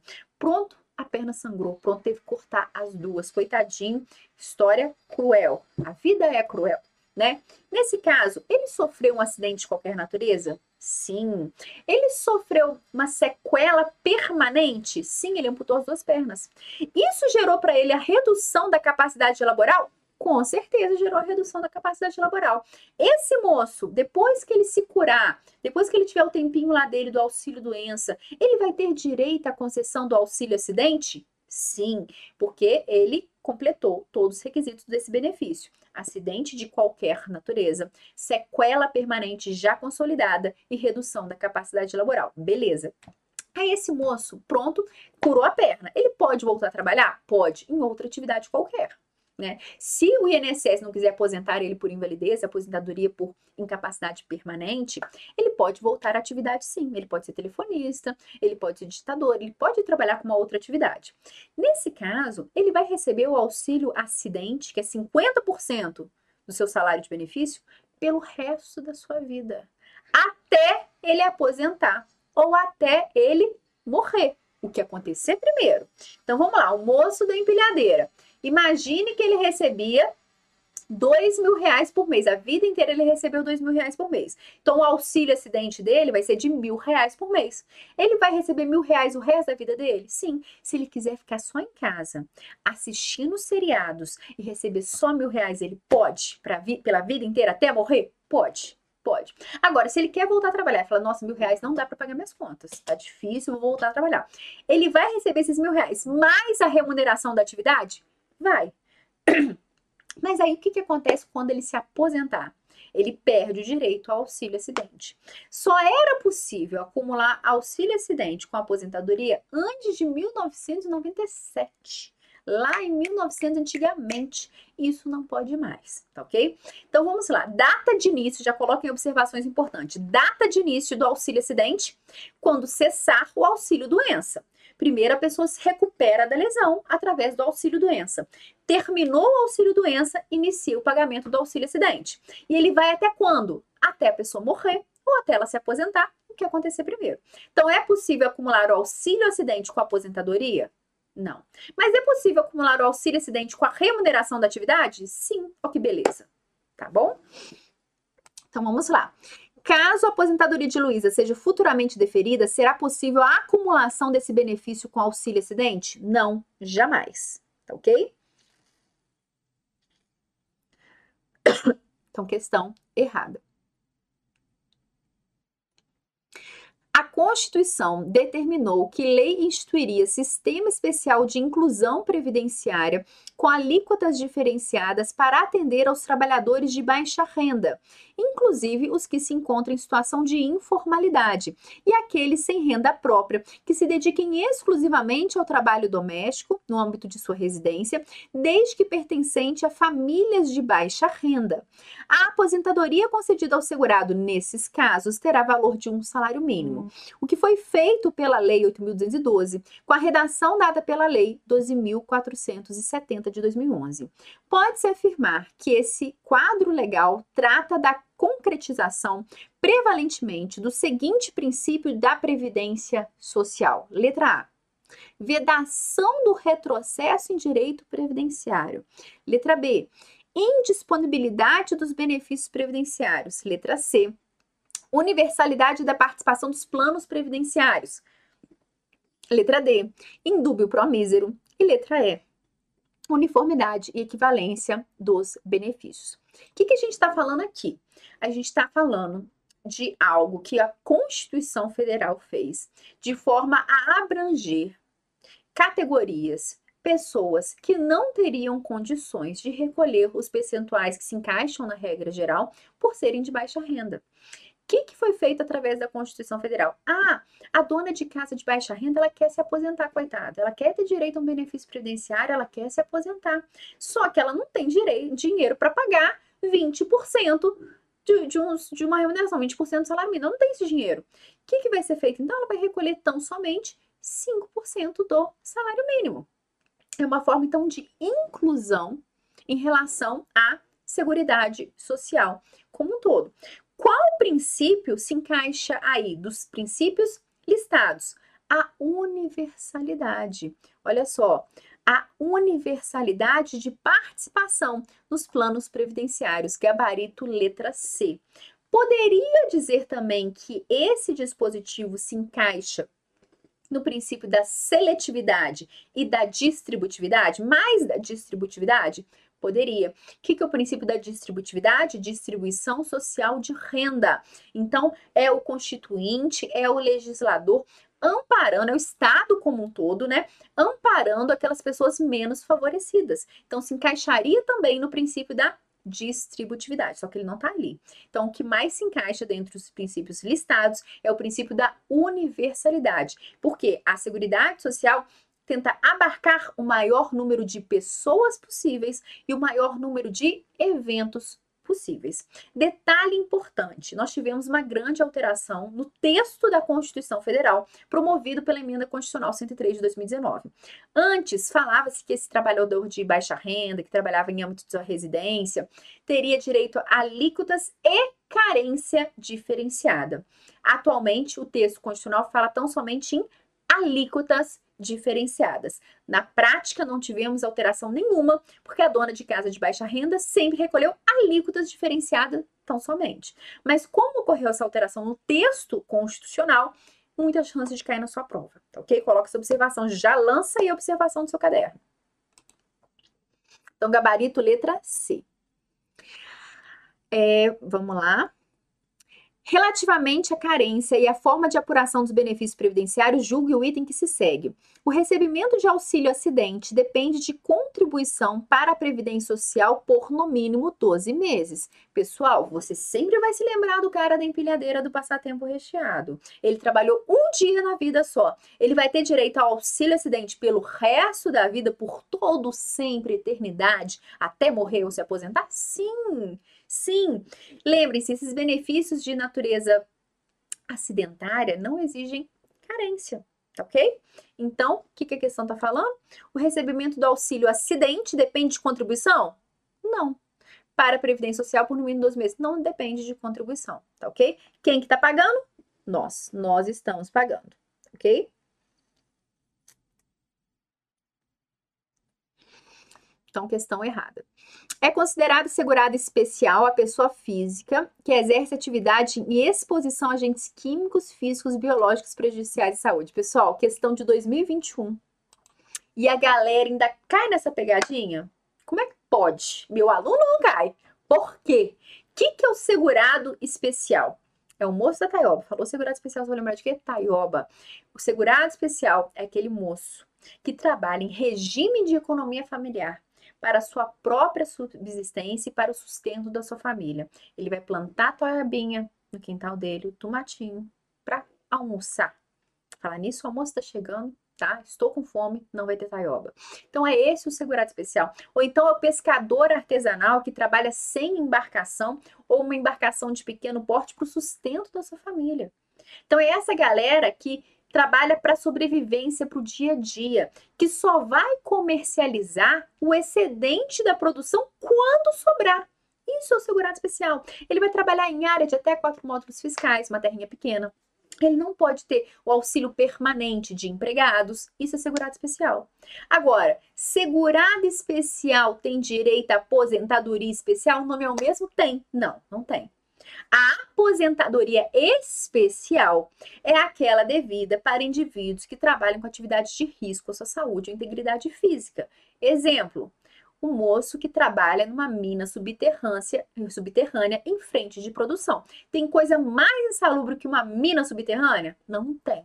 Aquele povo que fica aspirando aquele pó de mina, que horror. Esse moço que aspira o pó de mina vai ter direito à aposentadoria especial, que é uma aposentadoria que ocorre antes da regra geral para proteger a saúde do trabalhador. Então, segurado especial é uma coisa, aposentadoria especial é outra, tá ok? Então, 2021, o povo ainda cai nisso aqui. Então, é considerada aposentadoria especial a pessoa física que exerce atividade em exposição a agentes químicos, físicos e biológicos prejudiciais à saúde? Não. Segurado especial, moço que trabalha em área de até quatro módulos fiscais, em regime de economia é, familiar e não possui auxílio permanente de empregados. Marina, com 70 anos de idade, e Marcos, com 81 anos de idade, são casados. São casados, que bonitinho. E residem com um de seus filhos, Luiz. Marcos é servidor público federal aposentado e Luiz, após passar um período de quatro anos desempregado, foi admitido em uma empresa privada com carteira de trabalho assinada há cinco meses. Tendo a situação hipotética acima como referência, julgue o item subsequente. Em caso de Luiz ficar incapacitado para o trabalho por sete dias, por motivo de doença, ele poderá recorrer ao auxílio-doença da Previdência Social, passando a receber integralmente seu salário para continuar assumindo suas despesas. Pessoal, pronto, você está gripado, Melex correndo, coriza. Você não está se aguentando, tá? Um, um Tilenol sinus não resolveu o seu problema. Você vai faltar ao serviço, não está aguentando, meu Deus, vou morrer. Isso é fresco, né? Geralmente homens. Homens gripam, acham que morreram, acham que é o fim da vida. Fala, meu Deus, agora é o fim, acabou, faço velório. É assim que funciona né? Então, o que que acontece? Aí, se faltar um dia de serviço, tem direito ao auxílio-doença? Não. Se vai faltar dois dias, tem direito ao auxílio-doença? Não. Faltar sete dias, tem direito ao auxílio-doença? Não. Por quê? Porque o legislador determinou que o auxílio doença só vai ser devido em casos de afastamento que superem 15 dias. Os primeiros dias para o indivíduo que é empregado de carteira assinada será pago pelo empregador. Somente a partir do 16º dia de afastamento é que será pago o auxílio doença pela previdência social, tá ok? Então, gabarito errado, ele ficou só sete dias afastado, questão errada. E pessoal, rapidinho, reparem que os, os examinadores, CESP, FCC, FGV, eles continuam falando auxílio doença, aposentadoria por invalidez, mas a expressão correta é auxílio por incapacidade temporária e aposentadoria por incapacidade permanente, tá? Porque a emenda constitucional 103 de 2019 alterou a nomenclatura desses benefícios previdenciários. Então, 27. O benefício previdenciário de auxílio reclusão é pago aos dependentes do segurado de baixa renda que for preso. Beleza. Trata-se de um princípio específico do benefício previdenciário. Qual seria o princípio? Irredutibilidade do benefício, equidade na forma de participação no custeio, universalidade da cobertura, seletividade distributividade, diversidade da base de financiamento. Olha só, pessoal. Auxílio, reclusão, pago a dependentes do segurado de baixa renda. O que, que é isso? É o legislador, né, na verdade, é a Constituição Federal, através depois, posteriormente, através da legislação específica, selecionando quais eventos merecem proteção social. Então, qualquer um na vida que for preso dependente vai ter direito ao auxílio reclusão? Não, tem que ser de baixa renda, ou seja, selecionou o que, que merece amparo social.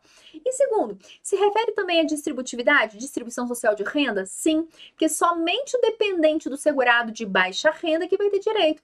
Então, princípio da seletividade e da distributividade. Lembrando que é o segurado que deve ser de baixa renda.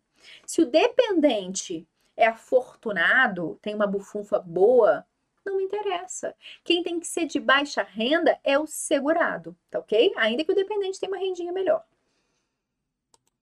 Então, letra D, seletividade e distributividade.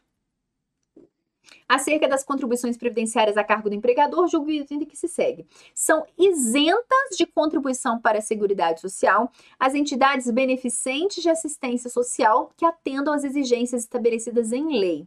Observem que a CESP cobrou exatamente a redação do texto constitucional. O texto constitucional fala que são isentas essas entidades de assistência social. Só que, na verdade, não se trata de uma isenção. Em termos técnicos, seria o correto dizer seria imunidade. Por quê? Toda vez que a Constituição Federal abre mão de receber um determinado tributo e as contribuições sociais são tributos, isso se chama imunidade imunidade tributária.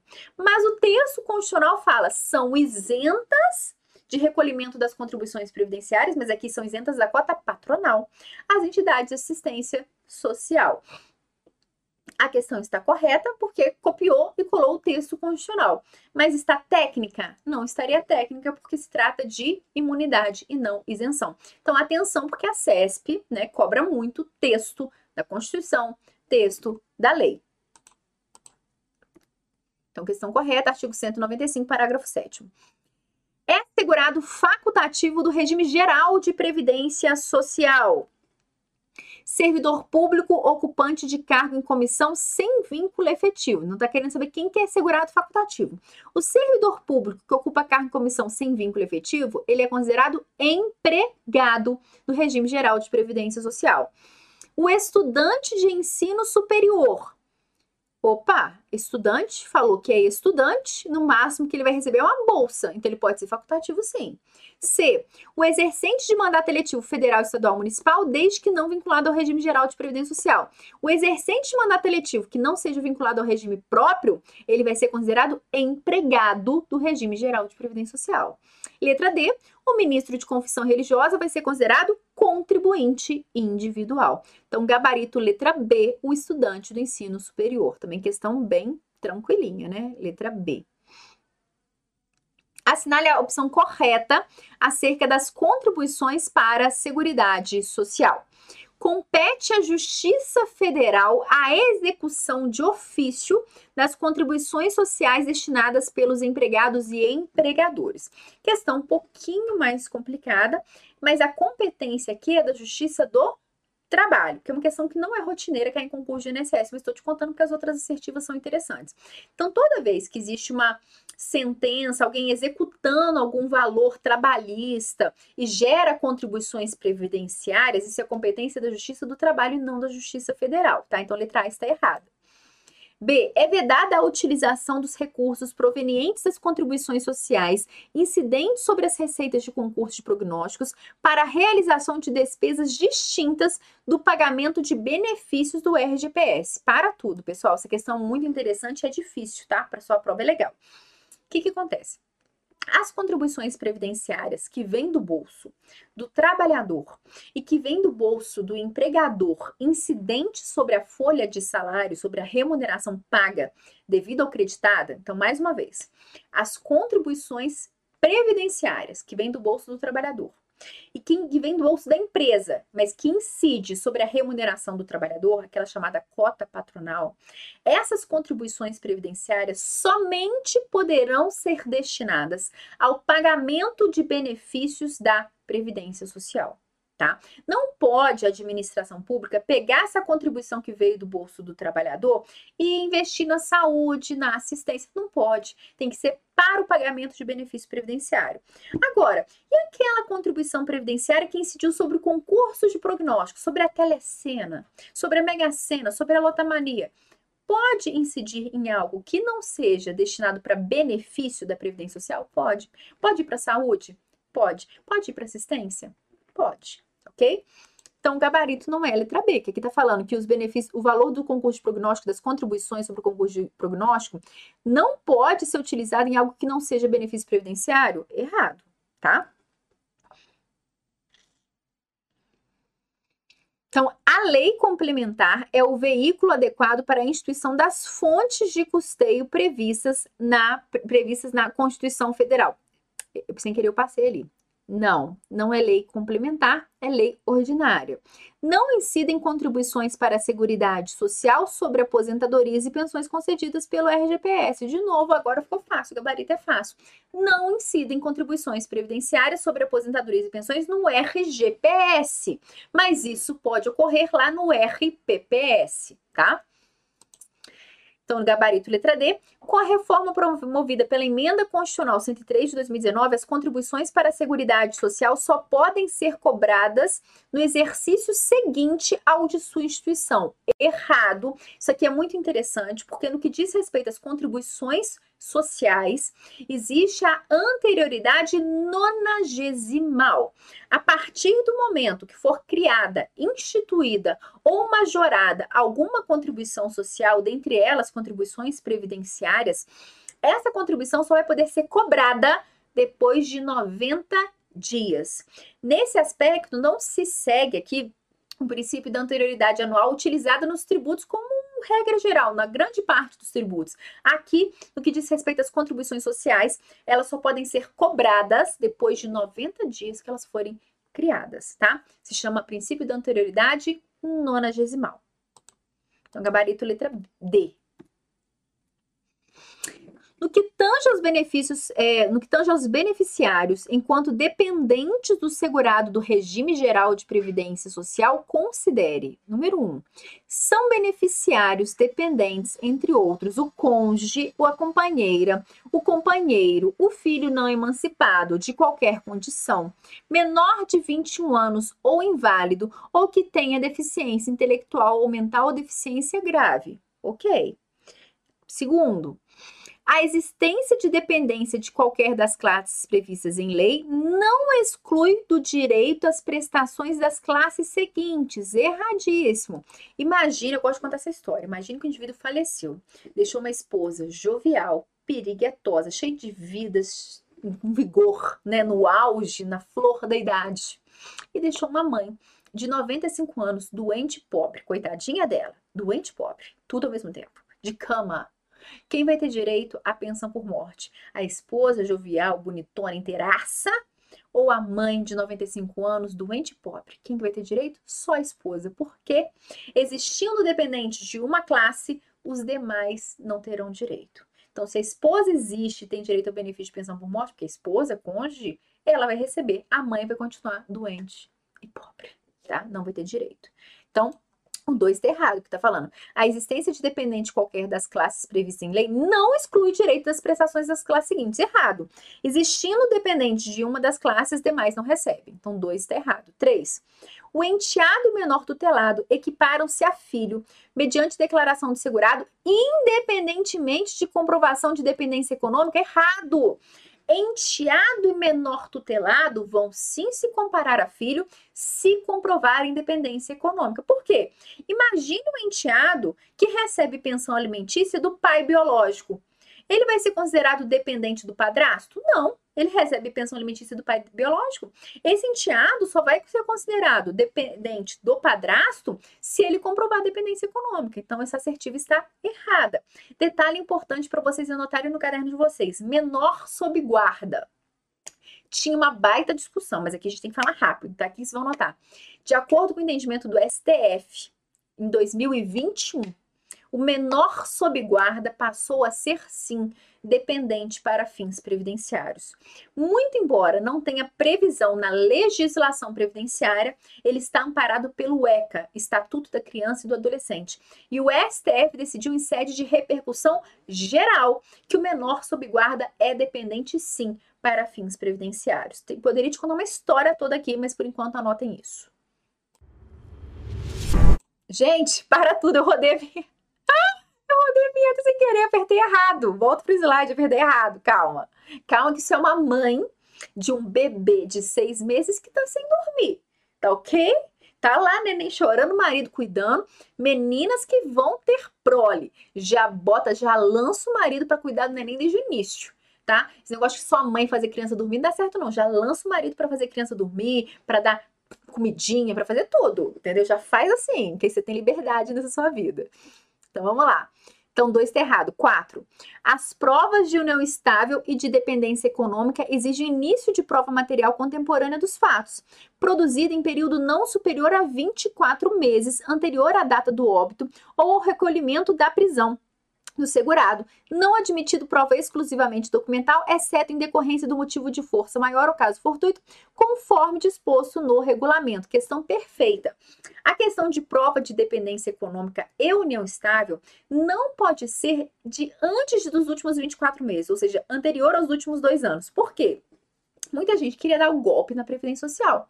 Ah, era dependente econômico há 10 anos atrás, pegava algum documento, opa, quero pensão por morte. Ou então tinha união estável com fulano que morreu há 10 anos atrás, já não mora junto há muito tempo, fala, opa, quero direito à pensão por morte. Então todo mundo estava dando aquela engambelada para receber um benefício previdenciário. Previdência Social falou, ah, ah, ah o, o, o, documento para comprovar união estável ou dependência econômica tem que ser um documento recente, contemporâneo, de, nos, de no máximo nos últimos 24 meses. Então, o último assertivo está correto. Então, 1 e 4, correto, letra C. Tá? Gabarito, letra C. Em relação aos benefícios. Rapidinho, só contar uma fofoca aqui, só para distrair, coisa rápida, né? E que vocês têm sorte, porque em dia, o que, que eu faço de errado aqui na minha casa? Eu tô na minha casa, né? Neném tá ali do lado de fora. Mas o que, que eu faço de errado? Eu clico no botão errado, no máximo vou deixar um copo cair no chão. Quando era no estúdio, lá do direção, lá em Brasília, eu dava um tapa na televisão, a televisão caía no meio da aula. Era desse jeito que a gente funcionava. Eu tropeçava num fio. Então, era desse jeito. Quem é meu aluno antigo sabe que era assim que procedia. É dessa forma que acontece, tá? Por quê? Adrenalina. A gente gosta de adrenalina aqui. Então vamos lá. Em relação aos princípios constitucionais da Previdência Social, considere: um, o sistema previdenciário nacional, primeiro que não existe esse termo, né? Sistema Previdenciário Nacional, engloba a universalidade da cobertura e do atendimento, significando que todos que vivem no território nacional têm direito ao mínimo indispensável sobrevivência com dignidade, salvo aqueles que não tenham contribuído com a Seguridade Social Primeiro, o princípio da universalidade da cobertura e do atendimento engloba a seguridade social como um todo, saúde, assistência e previdência. Ou seja, vai englobar não somente aqueles que contribuíram. Por quê? Não precisa contribuir para a saúde, não precisa contribuir para assistência.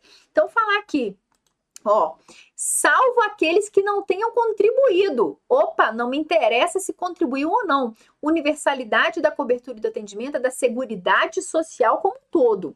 2. A Constituição Federal reafirmou o princípio da irredutibilidade, ao garantir o reajustamento dos benefícios a fim de preservar-lhes o valor real, conforme critérios legalmente estabelecidos. Questão correta. Lembrando que o STF fala em irredutibilidade do valor real nominal. 3. É defesa em qualquer hipótese a adoção de requisitos e critérios diferenciados para a concessão de aposentadoria aos beneficiários do regime geral de previdência social. Tô falando, é defesa em qualquer hipótese? Não. Porque, regra geral, não pode existir aposentadorias, critérios diferenciados de aposentadoria. Quais são as exceções? A aposentadoria da pessoa portadora de deficiência vai ser diferenciada. Lei Complementar 142. A aposentadoria daqueles indivíduos que trabalham com atividade de risco, insalubre, vai ser diferenciada, chamada aposentadoria especial. Essas duas aposentadorias só podem ser instituídas através de lei complementar. Então, também está errada, né? Falar que é defesa em qualquer hipótese, adoção de requisitos diferenciados, errado, em qualquer hipótese não. Então só sobrou pra gente o 2, né? Só sobrou o 2. Letra B, é isso mesmo? Letra B. Marcos é oficial da Marinha Mercante Brasileira há três anos. Pedro é estagiário em escritório de advocacia e recolheu seis contribuições facultativas à Previdência Social pela menor alíquota disponível. Vânia é empregada da Caixa Econômica Federal há oito anos. Oi, Vânia, tudo bem? Meu nome é Tamires, me chama no, no Skype. Acerca das situações hipotéticas, assinale a opção correta. Letra A. Devido ao seu tempo de permanência na Marinha Mercante, Marcos já perdeu a qualidade de segurado. Não, né? Não perdeu qualidade de segurado. Primeiro, que quem está lá na Marinha Mercante vai estar tá vinculado ao regime próprio, né? E três anos falar que perdeu a qualidade de segurado, a gente não pode afirmar assim, né? Depende. Caso esteja grávida, em gozo de salário maternidade, Vânia deverá contribuir facultativamente para manter a qualidade de segurada. Peraí, Vânia é empregada da Caixa Econômica Federal há oito anos. Caso esteja grávida, em gozo de salário maternidade, Vânia tem que contribuir. Gente, se ela está em gozo de benefício previdenciário, ela não tem que contribuir. Por quê? Primeiro, que quem está em gozo de benefício previdenciário mantém a sua qualidade de segurado, então ela não tem que contribuir, tá? Após seis meses da última contribuição, Pedro perderá automaticamente a qualidade de segurado se deixar de contribuir para a Previdência Social. Então, peraí, Pedro é o quê? Pedro é estagiário no escritório de advocacia e recolheu seis contribuições facultativas à Previdência Social pela alíquota disponível. Então, ele é facultativo, ele é estagiário, ele é facultativo. Então, após seis meses da última contribuição, Pedro perderá automaticamente a qualidade de segurado se deixar de contribuir para a Previdência Social. O que, que acontece? É, existe o período de graça, que é aquele período que o indivíduo deixa de pagar, deixa de trabalhar, deixa de recolher e ainda assim tem os benefícios, direito aos benefícios previdenciários. Regra geral, 12 meses, mas se o indivíduo for facultativo, o período de graça dele vai ser de seis meses. Então, somente seis meses, tá? Então, provável que essa esteja correta. Letra D. Caso seja demitida, Vânia manterá a qualidade segurada por até 36 meses. Errado. Para o indivíduo que perdeu seu vínculo empregatício, o período de graça, que é a manutenção da qualidade de segurado, vai ser de 12 meses. Se esse indivíduo comprovar o desemprego, mais 12 meses, ou seja, total 24 meses. Se esse indivíduo tiver mais de 120 contribuições mensais, mais 12 meses, total de 36 meses. A Vânia, ainda que ela comprove que ela esteja desempregada, ela não tem 120 contribuições mensais, ela trabalhou só 8 anos. Ela teria que ter mais de 10 anos de trabalho. Então, nesse caso, Vânia teria no máximo 24 meses de período de graça. Então, caso fique doente necessite trabalhar, é, parar de trabalhar por mais de 15 dias, Pedro poderá solicitar auxílio doença à Previdência Social. Então, Pedro estagiário, recolheu seis contribuições. Vai ter direito ao auxílio-doença? Não vai, tem que ter no mínimo 12, salvo se for um acidente de qualquer natureza. Tá ok? Então, gabarito letra C. Né? Após seis meses de sua contribuição, Pedro perderá automaticamente a qualidade de segurado. Maria, empregada doméstica, é separada judicialmente de João, autônomo, e possui com ele dois filhos, Joana, menor, e Vitor, com 24 anos, inválido.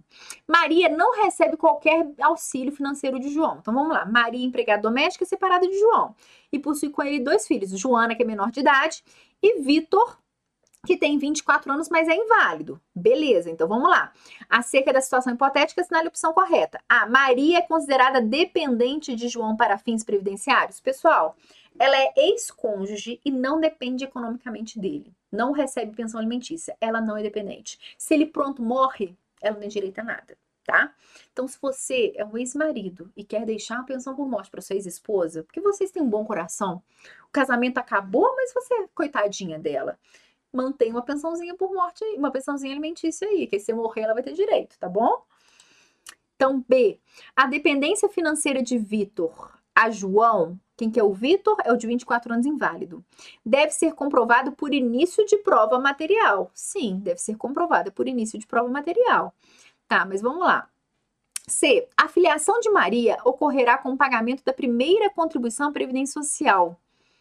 Na verdade, não. A filiação de Maria ocorre com o início da atividade remunerada e não com a contribuição, tá? Para ser dependente de João ou Maria, Joana deve ser inscrita na Previdência Social no momento do requerimento do benefício a que tiver direito. Gabarito letra D, que é o seguinte. Você fala, professor, não entendi nada. É o seguinte.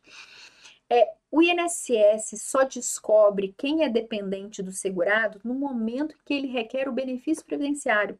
Até lá, o INSS não sabe quem é dependente ou deixa de ser.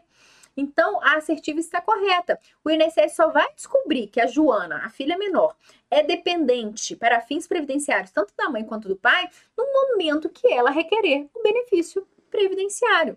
Então, gabarito letra D. Para ser dependente de João Maria, Joana deve ser inscrita na Previdência Social no momento do requerimento do benefício a que tiver direito. Então, letra D é o nosso gabarito. Letra E, a filiação de Vitor à Previdência Social deve ser feita por João ou Maria na data da constatação da invalidez. Não, a filiação dele vai ser feita no momento que ele solicitar o benefício previdenciário. Aqui, qual que é o, que é o negócio, gente? A letra B, eu falei, a dependência financeira de Vitor e João deve ser comprovada por início de prova material? Não, porque é filho. Então, não precisa comprovar a dependência econômica. O que deve ser comprovado com início de prova material é a deficiência, a invalidez, tá? Por isso que eu falei assim, opa, é, não. A dependência econômica de filho não precisa comprovar a dependência econômica. Então, não é necessário comprovar a dependência econômica dos é, dependentes de primeira classe. Então, o cônjuge não precisa ser dependente econômico do marido. Então, por exemplo, eu tenho minha remuneração, meu marido tem a dele. Se ele morre, ah, eu preciso comprovar que sou dependente econômica dele? Não, vou ter direito à pensão por morte. Filho precisa comprovar dependência econômica de pai? Não precisa. Quem precisa comprovar dependência econômica? O ex-cônjuge precisa comprovar dependência econômica e o enteado e o menor tutelado precisam comprovar dependência econômica, tá ok? Então, nosso gabarito foi letra, letra D.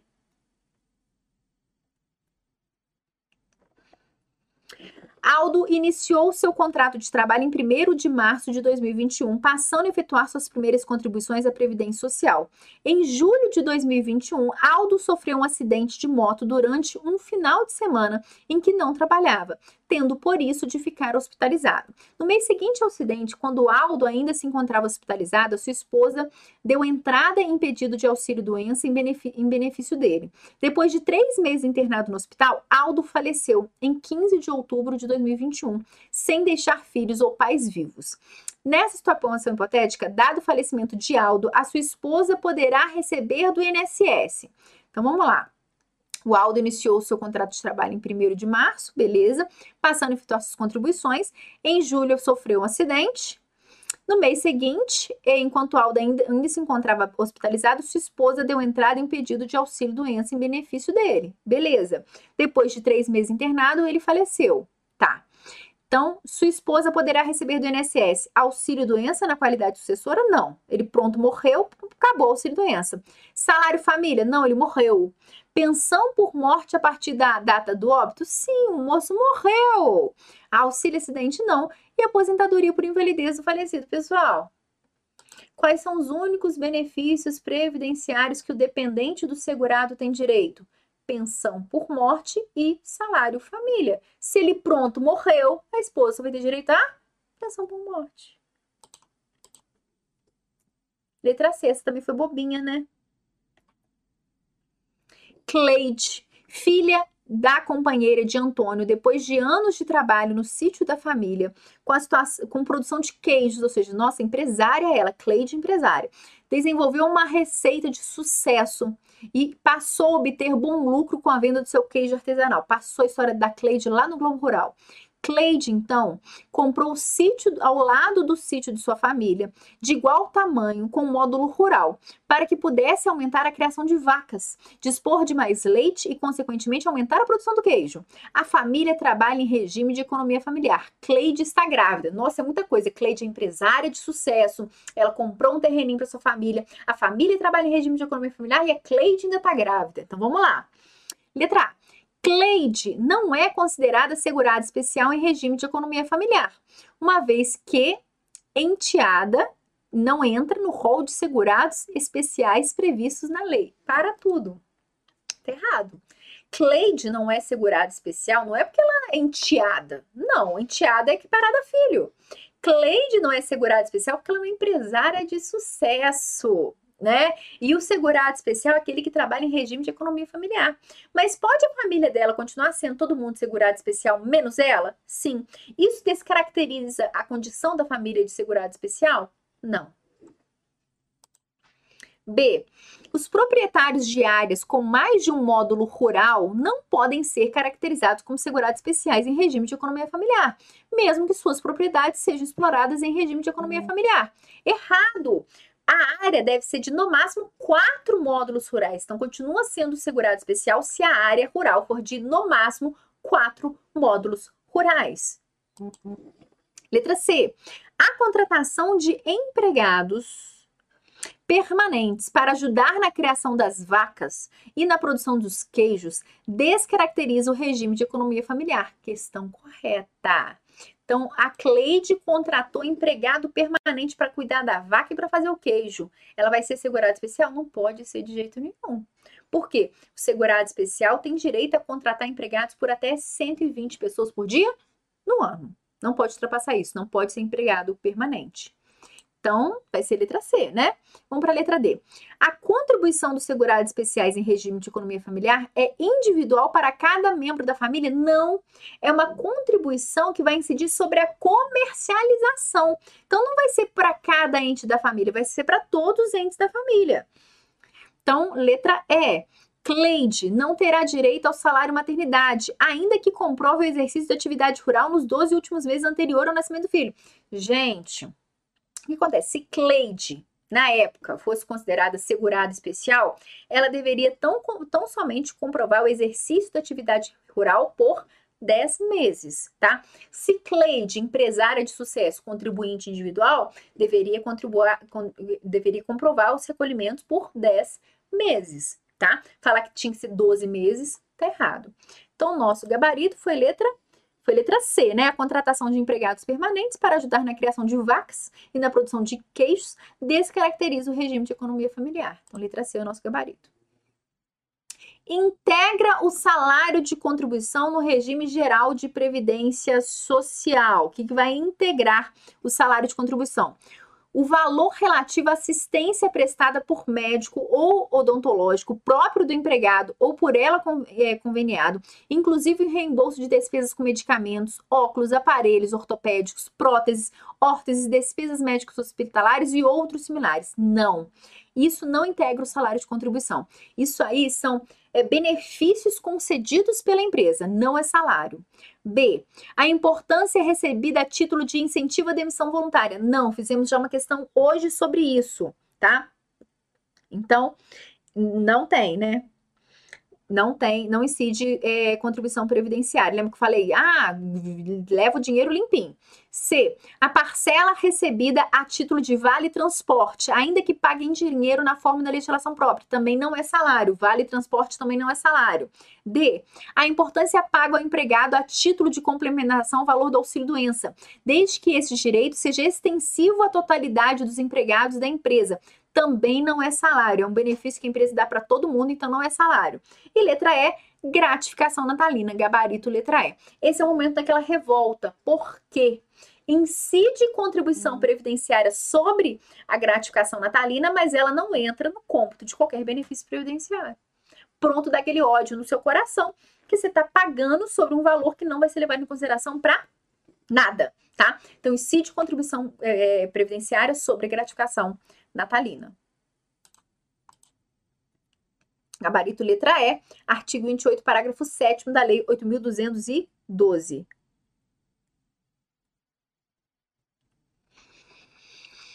38. Considerando-se a reforma da Previdência ocorrida em 2019 e as regras constitucionais do regime próprio de Previdência Social da Lei do Ente Federativo, pode prever que o servidor público titular de cargo efetivo que tenha completado as exigências para aposentadoria voluntária e opte por permanecer em atividade faça jus ao abono de permanência equivalente. O que, que acontece? Mais uma questão que eu trouxe aqui para vocês do regime próprio de Previdência Social, que não foi tema do último edital do INSS, mas que tem 90% de chance de vir cobrando no próximo edital, em virtude das novas atribuições do INSS. Se a banca, por um acaso, for FGV, o pessoal está postando muito em FGV, não sei porquê. O pessoal está postando, postando muito. Geralmente, intercala CESP, FCC, já foi a FUNRIO, que foi a pior de todas, pronto, falei, me crucifico, detesto Funrio, mas CSP, FCC, geralmente vão intercalando, o pessoal tá postando muito aí na FGV, enfim. Se for FGV, FGV ama regime próprio de previdência social, já tô te contando essa fofoca. O que, que é o abono de permanência? É aquele servidor público que cumpriu todos os requisitos para aposentadoria voluntária, mas não quer aposentar, não gosta de ficar em casa assistindo seriados, ele quer ficar trabalhando fora de casa. O que, que vai acontecer para ele então? Já tem direito a aposentar, mas não quer como sombrais. Como forma de manter ele trabalhando, né, já que ele já podia se aposentar, mas quer continuar trabalhando, o que vai ocorrer é deixar de incidir as contribuições previdenciárias para o regime próprio. Então, ele vai ganhar o salário dele inteirinho, só vai incidir imposto de renda, mas deixa de incidir as contribuições previdenciárias. Isso é abono de permanência. Dependendo do de quanto for, vale a pena continuar trabalhando, né? Então, letra A, se abono de permanência equivale a 30% do valor do seu vencimento? Não. Ao valor de suas contribuições previdenciárias, no mínimo até complementaridade mínima para aposentadoria por idade? Não ao valor de suas contribuições previdenciárias, essa parte está correta, no máximo e até complementar a idade da aposentadoria compulsória, gabarito letra C, porque ele pode continuar lá trabalhando, só não pode até atingir a idade da aposentadoria compulsória, tá? Que é os 75 anos para os servidores públicos estatutários. Letra D, 30%? Não. Letra E, um terço? Não. Então, gabarito, letra C. Acerca da legislação acidentária. Regularmente no segurado do acerca da legislação acidentária, regulamentação do segurado de acidente de trabalho e moléstia profissional, assinale a opção correta. Letra A. Caso o segurado da Previdência Pública seja acometido de doença degenerativa, restará configurada a moléstia profissional que enseja direitos decorrentes dessa condição? Não, gente. Doença degenerativa é algo que vem de genética. Não tem nada a ver com moléstia profissional. Letra B. Tamanha a importância do cumprimento das normas de segurança e higiene do trabalho que a legislação previdenciária prevê como contravenção penal punível com multa para a empresa que deixar de cumpri-las. Sim, tá? É contravenção penal punível com multa, sim. Aquela empresa que não cumpre as normas de segurança e higiene do trabalho, isso é uma contravenção penal. Então, letra B é o nosso gabarito. Letra C. Acidente sofrido por segurado no local e horário de trabalho em decorrência de ato de imprudência de terceiro não configura acidente de trabalho. Então, acidente sofrido por segurado no local e horário de trabalho em decorrência de ato de imprudência de terceiro não configura acidente de trabalho? Errado. É acidente do trabalho, sim. E letra D, a data de início da incapacidade laborativa decorrente do acidente do trabalho ou moléstia profissional deve ser apurada na data da ocorrência do acidente ou na da segregação compulsória, não sendo válida a realização do diagnóstico errado, porque a data da realização do diagnóstico também vale como data de início da incapacidade laborativa. Então, gabarito letra B, tá? Vamos lá. Letra B de bola, 41. Pessoal, tem um assunto muito delicado para falar com vocês agora. Eu preciso no banheiro. O que que acontece? Eu vou pegar e vou rodar aqui a vinheta, mas vai dar nem um minuto, tá? É só beber água. Eu tô voltando para finalizar as nove questões aí que tá faltando. É só um banheirinho rapidinho, um olhinho de água, tá? É dois minutos, tá bom? Vou voltar que eu aguarde, mas são dois minutos.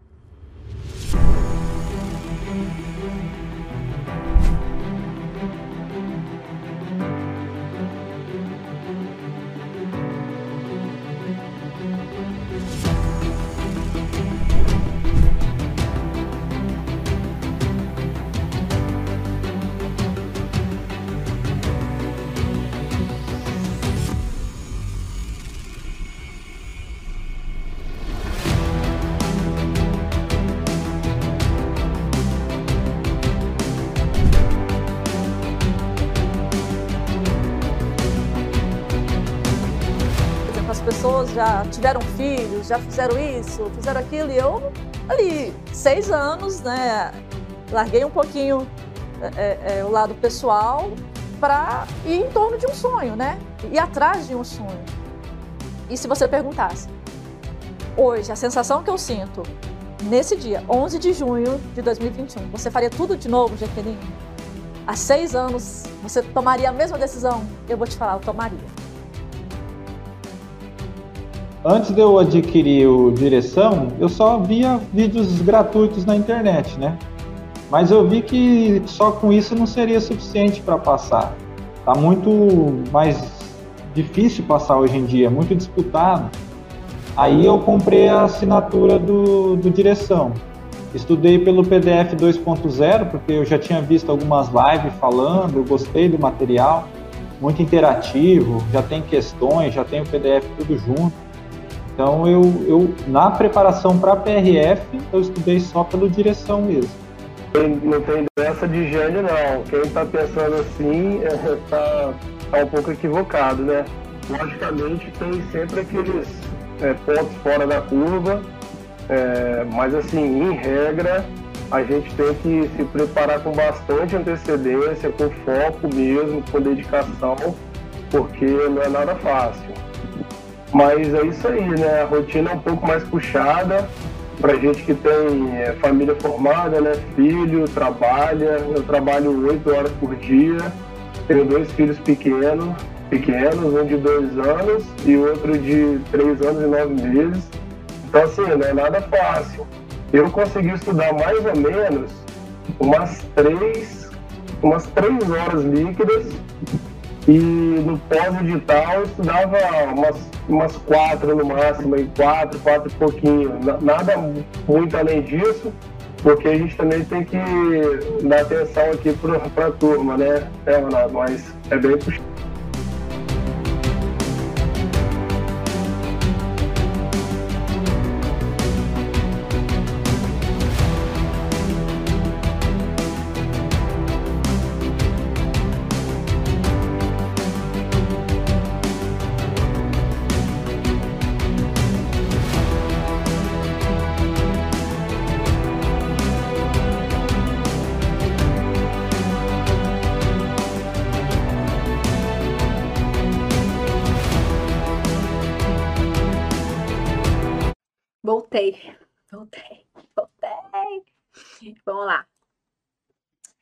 Nélia, agente previdenciário do estado de Mato Grosso do Sul, desde 1996, completou 50 anos de idade e 25 anos de contribuição.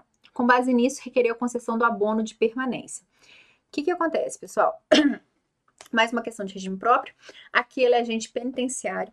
Os agentes que trabalham com segurança pública vão ter direito a uma aposentadoria diferenciada, regulamentada pela emenda constitucional 103, tá? Que vai ser aos 55 anos de idade. Ou seja, ela, muito embora tenha direito a uma aposentadoria diferenciada, porque trabalha na área de segurança pública, ela tem tão somente 50 anos. Ou seja, ela não atingiu o tempo mínimo para se aposentar, a idade mínima para se aposentar voluntariamente. Se ela não tem idade mínima para se aposentar voluntariamente, ela não vai ter o abono de permanência. Ela vai continuar trabalhando normal, sem abono de permanência, tá ok? Então, letra A. Então, ela solicitou abono de permanência. Nessa situação hipotética, o pedido deverá ser indeferido, pois não existe previsão dessa espécie de incentivo aos servidores estaduais. Errado, está consagrado na, na, Constituição Federal e de forma simétrica para as outras constituições. Letra B. Indeferido, pois o benefício, embora previsto na Constituição do Estado do Mato Grosso, ainda carece de regulamentação de lei. Errado, tem previsão constitucional. Letra C, deferido, de tal forma que nele será restituído equivalente a 50% de desconto em folha? Não. O abono de permanência equivale à contribuição previdenciária que deixa de ser descontada. Letra D, indeferido, pois a despeito do previsão normativo da respectiva de incentivo, Nélia não preencheu os requisitos exigidos. Letra D, Nélia não preencheu os requisitos. E letra E, deferido, errado, vai ser indeferido, de tal forma que Nélia é, será restituído equivalente a 100% de desconto feito com a folha e a título de contribuição previdenciária. Então, gabarito letra D, porque ela teria que ter 55 anos de idade, 30 de contribuição e 25 no cargo. Camilo e Isabel eram casados e tinham dois filhos menores, fruto de sua união. No dia 15 de 8 de 2020, Camilo cometeu feminicídio contra Isabel, que era segurada do INSS. Após o devido processo penal, Camilo foi condenado definitivamente a pena de 12 anos de reclusão. Então, primeira observação: se ele pronto matou a esposa, ele não vai ter direito de receber é, a pensão por morte dela. Que existindo um crime de homicídio doloso transitado em julgado contra um indivíduo que geraria o direito à pensão por morte, esse dependente não vai ter direito ao benefício previdenciário. Lembre-se da Suzanne von Richthofen, né? Então não teria direito ao benefício previdenciário. Mas aqui tem um agravante ainda maior, foi feminicídio. E a legislação previdenciária vem nos dizendo que nesse caso de feminicídio, o INSS pode entrar com uma ação regressiva contra o indivíduo caso ele tenha recebido benefício previdenciário. Porque vai que ele ficou recebendo a pensão por morte da moça, né? E depois que transitou um julgado a ação penal, condenando ele ao feminicídio. O INSS pode entrar com uma ação regressiva e pegar todo esse valor pago a título de pensão por morte de volta. Legal, né? Muito bom. Então, letra A. A autarquia previdenciária poderá ajuizar ação regressiva para cobrar de Camilo o ressarcimento das despesas com o pagamento da pensão por morte aos dependentes assegurada, desde que observado o prazo prescricional de cinco anos, contados da data da morte de Isabel. Não, né? Não. Letra. Então, peraí, a ação regressiva o ressarcimento de despesas com pagamento da pensão por morte. A contar da morte de Isabel não vai ser da morte de Isabel, pessoal, vai ser a contar do pagamento do benefício. Então, letra B. A autarquia previdenciária poderá ajuizar a autarquia a ação regressiva para cobrar de Camilo o ressarcimento das despesas com pagamento da pensão por morte aos dependentes da segurada, desde que observado o prazo prescricional de cinco anos contados da concessão do benefício, gabarito letra B. Então, vai poder sim entrar com uma ação regressiva e cobrar essa pensão por morte concedida, tá ok? Então, a letra C fala que não poderá ajuizar ação, tá errado. A letra D fala, a autarquia previdenciária poderá ajuizar ação regressiva contra Camilo e o ressarcimento das despesas com pagamento da morte, desde que não prazo prescricional de 10 anos, não é prazo prescricional de 10 anos, é de 5 anos. E letra E está falando a autarquia previdenciária não poderá ajuizar ação regressiva, e pode sim. Então, gabarito letra B.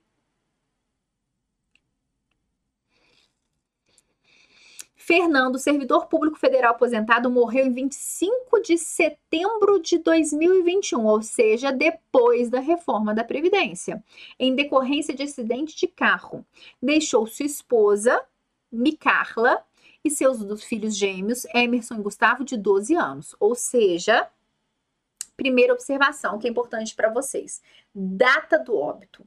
Se o óbito ocorreu depois do dia 13 de novembro de 2019, data que vocês têm que memorizar por dois motivos. Primeiro motivo é a data que entrou em vigor a reforma da Previdência. Segundo motivo, 13 de novembro é o meu aniversário. Não é mentira, é verdade. Tudo é um fruto de uma conjunção astral. Os astros já diriam isso, tá? Me deem parabéns. Então, esses dois motivos vocês têm que decorar a data de entrada em vigor da reforma da Previdência. Como ele morreu depois, em 2021, são as novas regras. Então, se ele pronto morreu, a esposa mandou mal, tinha que ter morrido antes, seria muito melhor. Por quê? Se ele tivesse falecido antes da reforma, a esposa receberia, não, os dependentes, como todo, iriam receber 100% do salário de benefício. Como ele morreu depois, eles vão receber 80% do salário de benefício, porque qual é a regra atual? 50% mais 10% para cada número de dependentes. Se ele deixou esposa e dois filhos, 80%, ok? Então, letra A. Emerson, Gustavo e Micarla terão direito ao benefício de pensão por morte, cujo valor total será equivalente à integralidade da aposentadoria recebida por Fernando, caso ele tenha se aposentado antes da reforma? Não, não vai ser integralidade, vai ser 80%. B. Caso Micarla exerça atividade remunerada, apenas Emerson e Gustavo terão direito à pensão por morte no valor equivalente a 70%? Não. Gente, ainda que Micarla tenha atividade remunerada, ainda que seja bem sucedida, uma pessoa de sucesso, ela vai ter direito à pensão por morte, sim. Letra C, porque os dependentes de primeira classe, regra geral, não precisam comprovar dependência econômica. Letra C. Emerson, Gustavo e Micarla terão direito ao benefício de pensão por morte, cujo valor será equivalente a 80% dos proventos de aposentadoria percebidos por Fernando. Gabarito, letra C. Letra D. Caso Micarla exerça atividade remunerada, apenas Emerson e Gustavo terão direito à pensão por morte, no valor equivalente. Já parei ainda que ela exerça atividade remunerada, tem direito à pensão por morte. Letra E. Caso Micarla exerça atividade, atividade remunerada, parei, porque ainda que ela seja super bem sucedida, trabalhada na bufunfa, ela tem direito à pensão por morte, porque os dependentes de primeira classe não precisam comprovar dependência econômica, exceto enteado e menor tutelado tem que comprovar dependência econômica e ex-cônjuge tem que comprovar dependência econômica. Gabarito, então, letra C. Marília aposentou-se pelo RGPS em 2019. Não sei se foi antes ou depois da reforma, né? No ano seguinte, sofreu um acidente vascular cerebral que a deixou em estado vegetativo, necessitando dos cuidados permanentes de outra pessoa. Antes de tratar dos itens da questão, quero deixar uma observação muito importante. Quando a pessoa é aposentada por invalidez, aposentadoria por incapacidade permanente, e necessita do auxílio de uma terceira pessoa, ela tem direito a um adicional de 25%, tá? Um acréscimo de 25%, que pode, inclusive, exceder o teto do RGPS. E caso ela faleça, esse percentual não é deixado a título de pensão. Pronto, cessa o pagamento dos 25%. Beleza. O que, que vinha acontecendo? As pessoas que se aposentavam através de outra modalidade, mas que precisavam do auxílio de uma terceira pessoa, imagina, uma pessoa aposentada por idade, com 90 anos, cadeirante, estava precisando de uma terceira pessoa. Só que a lei fala que os 25% é só para quem se aposenta por invalidez. Então, essa pessoa aposentada por idade ia lá, entrava na justiça para pedir os 25% alguns juízes estavam dando. Só que em 2021, essa celeuma foi resolvida. O STF acabou com essa discussão e vem falando o seguinte: olha, a legislação fala que os 25% de acréscimo é devido somente para quem é aposentado por invalidez e ponto final. As pessoas aposentadas em outras modalidades e que precisem do auxílio de uma terceira pessoa não vão ter direito a esse acréscimo de 25%, tá ok? Então, esse benefício somente vai ser pago para quem é aposentado por invalidez. Ele pode sim exceder o teto do RGPS e ele não é convertido em pensão por morte, beleza? Então, letra A. Marília tem direito ao acréscimo de 25% do valor de sua aposentadoria, conforme previsto na Lei 8.213, independentemente da espécie de sua aposentadoria? Não, somente se for por invalidez. B. Marília não tem direito ao acréscimo de 25% sobre o valor de sua aposentadoria, conforme a lei, porque sua concessão restringe seus segurados que estejam em atividade quando da ocorrência da invalidez. Não, nada a ver. Se estiver no período de graça, não tem nada a ver isso aí. C. Caso lhe seja concedido o acréscimo de 25% sobre o valor de sua aposentadoria, conforme previsto na Lei 8.213, Marília terá seu benefício reajustado, mesmo que ele já tenha atingido o limite legal. Sim, porque esse acréscimo pode, inclusive, ultrapassar o limite do RGPS, gabarito letra C. Letra D. Marília não terá direito ao acréscimo de 25% sobre o valor de sua aposentadoria caso tenha se aposentado por invalidez. Errado. Somente se ela tiver se aposentado por invalidez que ela vai ter direito ao acréscimo. Letra E. Caso seja concedida a Marília o acréscimo de 25% do valor de sua aposentadoria, conforme previsto na Lei 8.213, o valor correspondente será incorporado ao seu benefício e não será reajustado em caso de aumento por constituir uma parcela indenizatória. Errado é reajustado sim. Então, gabarito foi letra C. Almir trabalhou durante 20 anos como professor em uma escola da rede privada de ensino, tendo contribuído para o regime geral de previdência social por todo esse período. Aos 45 anos de idade, ele foi aprovado em concurso público e tomou posse no cargo de professor na rede municipal de ensino, tendo passado a contribuir com o regime próprio de previdência social. Aqui, pessoal, a gente está falando da contagem recíproca. Ele era professor da rede privada, virou professor da rede pública. Ele pode levar o tempo de contribuição para o RPPS? Sim, contagem recíproca. Letra A. Almir tem direito subjetivo à contagem recíproca dos períodos em que contribuiu para os diferentes regimes de previdência, não se exigindo compensação entre eles, por serem geridos pelo mesmo ente. Errado. A própria Constituição Federal vem dizendo: situação em que os regimes se compensarão financeiramente, tá? Letra B. Almir poderá verbar o tempo de contribuição para o RGPS a fim de, no futuro, pleitear sua aposentadoria no regime próprio de previdência social, bastando para isso apresentar sua carteira profissional com registro do período de trabalho na iniciativa privada. Não basta só carteira profissional, tá? Tem que comprovar os salários, tem outros comprovantes, tá bom? Então, letra C. Almir não poderá verbar o tempo em que contribuiu para o RGPS, pretendendo no futuro pleitear sua aposentadoria no regime próprio de previdência municipal, pois a Constituição veda contagem recíproca. Errado. É permitido sim contagem recíproca. Letra D.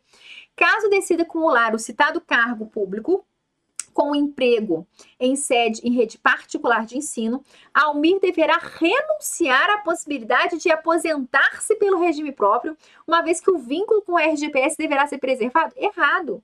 Eu já até te contei que é possível duas aposentadorias simultâneas no RGPS e no RPPS. E letra E, Almir poderá verbar o tempo em que contribuiu para o RGPS, a fim de, no futuro, pleitear sua aposentadoria no regime próprio de previdência municipal, porém, deve apresentar documento suficiente que comprove o vínculo laboral e os salários de contribuição que serviram de base de cálculo para as contribuições previdenciárias, de modo a permitir a transferência do respectivo recurso financeiro no regime de origem para o regime instituidor do benefício. Então, gabarito letra. Opa! Letra E. 46. Calma que tá quase terminando. Caio, servidor público, tem 20 anos de atividade profissional, incluído nesse tempo dois anos como, como trabalhador rural, sem contribuição, e 18 anos como servidor público com contribuição. Nos últimos dois anos, ele também trabalha como professor em faculdade privada, com contribuição. Sandra é empregada pública seletista com 20 anos de atividade e 20 anos de contribuição. Murilo é militar, com recolhimento de 12 contribuições previdenciárias como facultativo em sua alíquota mínima. Ou seja, Murilo recolhe 11% como segurado facultativo, tá? À luz das informações apresentadas, assinale a opção correta, considerando as regras sobre contagem recíproca do tempo de, de serviço. Letra A.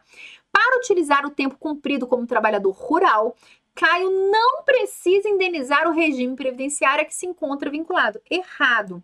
Caio tem dois anos como rural, mas sem contribuição. Então, ele vai ter que indenizar para levar para um outro regime. Se ele ficasse no regime geral de previdência, não necessariamente precisaria indenizar. Mas como ele está indo para o regime próprio de previdência social, ele vai ter que indenizar sim. Letra B. Caio pode desaverbar o tempo de prestação a regime próprio de previdência social, ainda que esse tempo eh, tenha gerado efeito remuneratório como adicionais por tempo de serviço. Então, ele pode desaverbar, não existe desaverbação. Letra C. O regime próprio de previdência será compensado se Sandra, ao se aposentar, estiver no gozo de cargo em comissão. Nada a ver. Letra D. Murilo não pode utilizar o tempo de contribuição como facultativo para a inatividade militar. Por quê? Gabarito é esse, do Murilo. Por quê? Quando o indivíduo recolhe a alíquota mínima, os 11%, a título de facultativo, ao invés de recolher 20%, ele não pode utilizar esse, esse tempo de serviço no regime próprio de previdência, seja estatutário, seja como militar. Por quê? Como ele recolheu a alíquota mínima, ele só vai poder utilizar esse período se ele indenizar a previdência social, somente nesse caso, tá ok? Então, gabarito é letra D, Murilo. Letra E. Será computado como tempo de serviço efetivamente prestado por Caio o período que ele tiver recolhido concomitantemente contribuições como servidor público e como professor de faculdade privada. Então, será computado como tempo de serviço, não vai ser computado concomitante, né? Concomitante não, pro, não pode, tá ok? Então, letra E está incorreta. Então, gabarito, letra D. Opa! No RGPS, considera-se a inexistência de direito adquirido, considerando essa inexistência de direito adquirido, é permitido acumular auxílio doença com salário maternidade? Não. Eu estava fofoca na minha vida. Eu estava de auxílio doença antes de entrar de licença maternidade, porque tive pressão alta. Nunca tive nada na minha vida, sou atleta, eu corro, eu malho, parece, né? Nunca tive nada, fui ter pressão alta na gravidez, se pode um troço desse, tive que sair de auxílio doença, né? Aí o que acontece? Comecei, começou o salário maternidade, cesso ao auxílio doença, inicio o salário maternidade. Os dois não podem ser acumulados. Ah, mas se a incapacidade continuar depois do salário maternidade, volta para o auxílio doença, ok? B. Auxílio doença com aposentadoria por tempo de contribuição. Eu já te contei que a pessoa aposentada pode continuar trabalhando, mas se ficar doente, não vai poder acumular o auxílio doença com aposentadoria. Não pode. C. Auxílio acidente com seguro-desemprego. Pode. O auxílio acidente pode. Por quê? A pessoa que recebe auxílio acidente, ela não pode voltar a trabalhar? Pode. Se ela for demitida, ela não tem direito a seguro de seguro-desemprego? Tem. Então, pode acumular seguro-desemprego com auxílio acidente? Sim. Então, gabarito, letra C. Letra D. Duas pensões por morte, desde que sejam de diversos cônjuges ou companheiros. Não, deixa eu contar uma fofoca não é possível acumular pensão por morte de companheiro. Então, pronto, será casada. Seu marido morreu, você tem direito à pensão por morte dele. Pronto, casou de novo. O outro marido morreu também. Sem direito a duas pensões por morte? Não. Mas você pode escolher a mais vantajosa? Isso sim, isso pode. Agora, é possível acumular pensão por morte de marido com a pensão por morte do filho, vai que você era dependente economicamente do seu filho. Muito embora você recebesse uma pensão por morte, você era dependente economicamente do seu filho. Nesse caso, é possível receber pensão por morte do seu filho e do seu marido? Sim. Só não é possível acumular pensão por morte de cônjuges. Letra E. Auxílio doença com auxílio reclusão. Não pode acumular auxílio doença com auxílio reclusão. Então, gabarito letra C Tá lá no artigo 124 é, da Lei 8.213, tá? É, é Clóvis o nome? Eu, Jones, o J ficou para lá, tá? O Jones presta serviço de natureza contínua à família de Bianca na casa dela, em atividades sem fins lucrativos. Ele é pai de Lucas, de 8 anos. Então, o que, que o Jones é da vida? Empregado doméstico, tá? Pedro é padre da igreja. O que, que Pedro é? Contribuinte individual.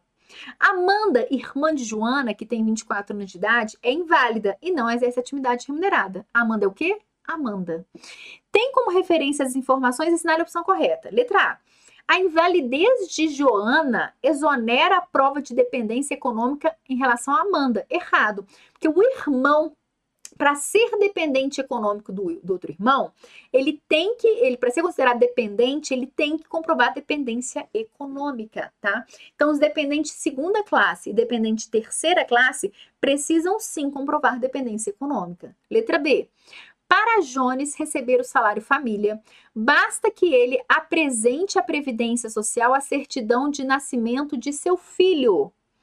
É, se ele quer receber salário família, ele tem que apresentar a certidão de nascimento do seu filho. Isso, né? Porque o filho tem 8 anos de idade, tem que apresentar a certidão de nascimento. Letra C. Eventual não recolhimento das contribuições devidas por Bianca. Quem que Bianca é? Deixa eu ver. Bianca, cadê a Bianca? Ah, tá, Bianca é a patroa.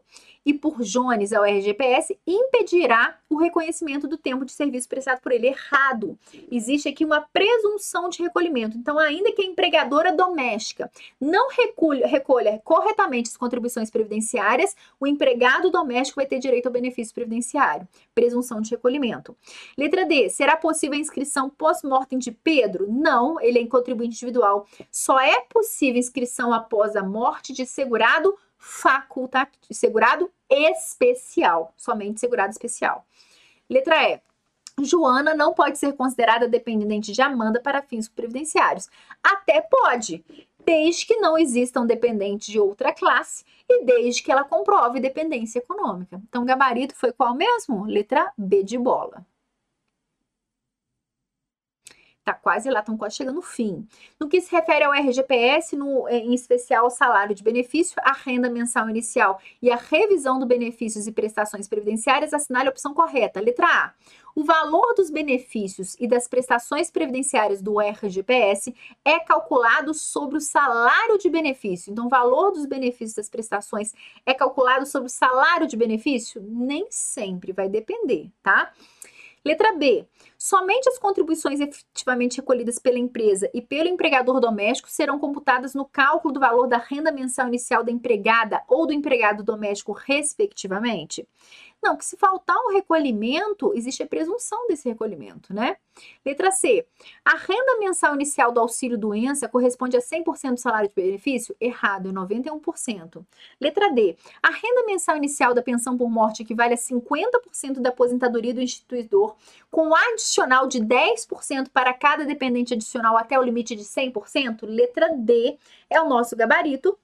Já fizemos uma questão dessa hoje né? Porque atualmente a questão, a pensão por morte vai ser de 50%, mais 10% a cada número de dependentes. Então, letra D. Letra E, o pensionista pode postular a revisão da aposentadoria deixada pelo segurado para oferir eventuais parcelas não prescritas resultantes da readequação do benefício original, bem como os reflexos no valor da pensão por morte. Não tem disso de reflexo, não. Então, ah, foi letra E? Calma. O que, que tá errado na letra D? Calma que a professora comeu bola. Letra D. A renda mensal inicial da pensão por morte equivale a 50% da aposentadoria do instituidor, com adicional de 10% para cada dependente adicional, até o limite de 100% do benefício. É, o que, que tá errado nisso aqui? Deixa eu ver aqui, né, gente? Ah, tá, porque nem sempre. Olha só o que aconteceu, pessoal para tudo. Deixa eu entender o que, que eu fiz, né? Aquelas, aquelas, como eu gosto. O que, que acontece? Quando o indivíduo falece e deixa para o seu. De... Existe um dos dependentes que é inválido ou possui uma doença grave, não vai existir essas cotas de 50% mais 10% a cada número de dependente. Vai ser deixado 100% da pensão por morte.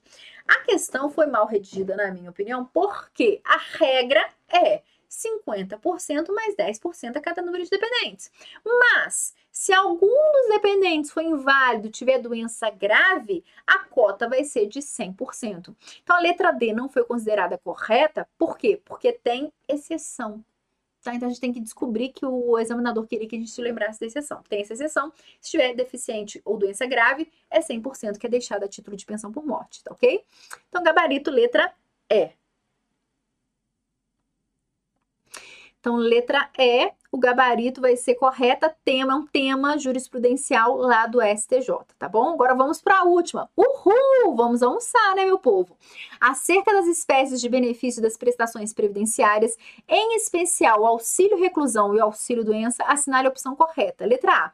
O auxílio reclusão tem carência de 12 contribuições mensais para o RGPS? Não. A carência de 24 contribuições mensais, tá? Letra B. O auxílio reclusão é devido ao segurado de baixa renda que, preso em regime fechado, até aqui tá ok, tenha cumprido a carência exigida por lei. É, até agora tá tudo certo. Vamos continuar. Letra C.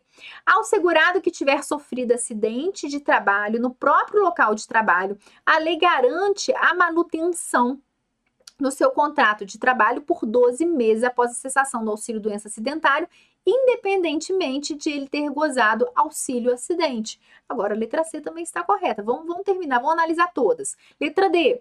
O auxílio doença não acidentário é devido ao segurado que possua ao menos seis contribuições ao RGPS e se encontra impossibilitado de exercer suas atividades por 15 dias. Errado.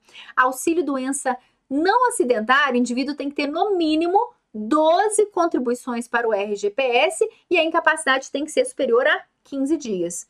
Letra E. Um exercício de atividade remunerada pelo recluso implica a cessação do benefício previdenciário? Não. O exercício de atividade remunerada pelo recluso não implica a cessação do benefício previdenciário. Então vamos para a letra B e para a letra C. Vamos lá, letra B. O auxílio reclusão é devido ao segurado. Ah, para tudo! O auxílio reclusão não é devido ao segurado de baixa renda, é devido para os dependentes do segurado de baixa renda. É importante que o segurado seja de baixa renda, mas quem vai receber são os dependentes, tá ok? Então, letra C é o nosso gabarito, tá ok? Ao segurado que tiver sofrido acidente do trabalho no próprio local de trabalho, a lei garante a manutenção do seu contrato de trabalho por 12 meses, ou seja, sofreu acidente de trabalho vai ter direito a uma estabilidade provisória no emprego de 12 meses, após a cessação do auxílio doença acidentário, ainda que ele não tenha direito ao auxílio acidente. Então, gabarito com certeza é letra C. Gabarito, letra C. Tá ok, pessoal? Pessoal, muita questão né? Tô cansada. Vocês também devem estar cansados. Mas é isso. Espero ter contribuído no aprendizado de vocês. Qualquer coisa estou à disposição. Meu Instagram é Tamires com THKM, tá? Me procurem lá. Toda semana eu dou dicas de direito previdenciário e eu vou dando dicas também do que foi alterado pela reforma da Previdência e outras observações sobre o direito previdenciário. Espero que vocês tenham gostado dessa aula, que tenha de fato auxiliado no estudo de vocês, que vocês tenham aprendido novas informações aí sobre o direito previdenciário. Um bom final de semana, um grande abraço e até a próxima.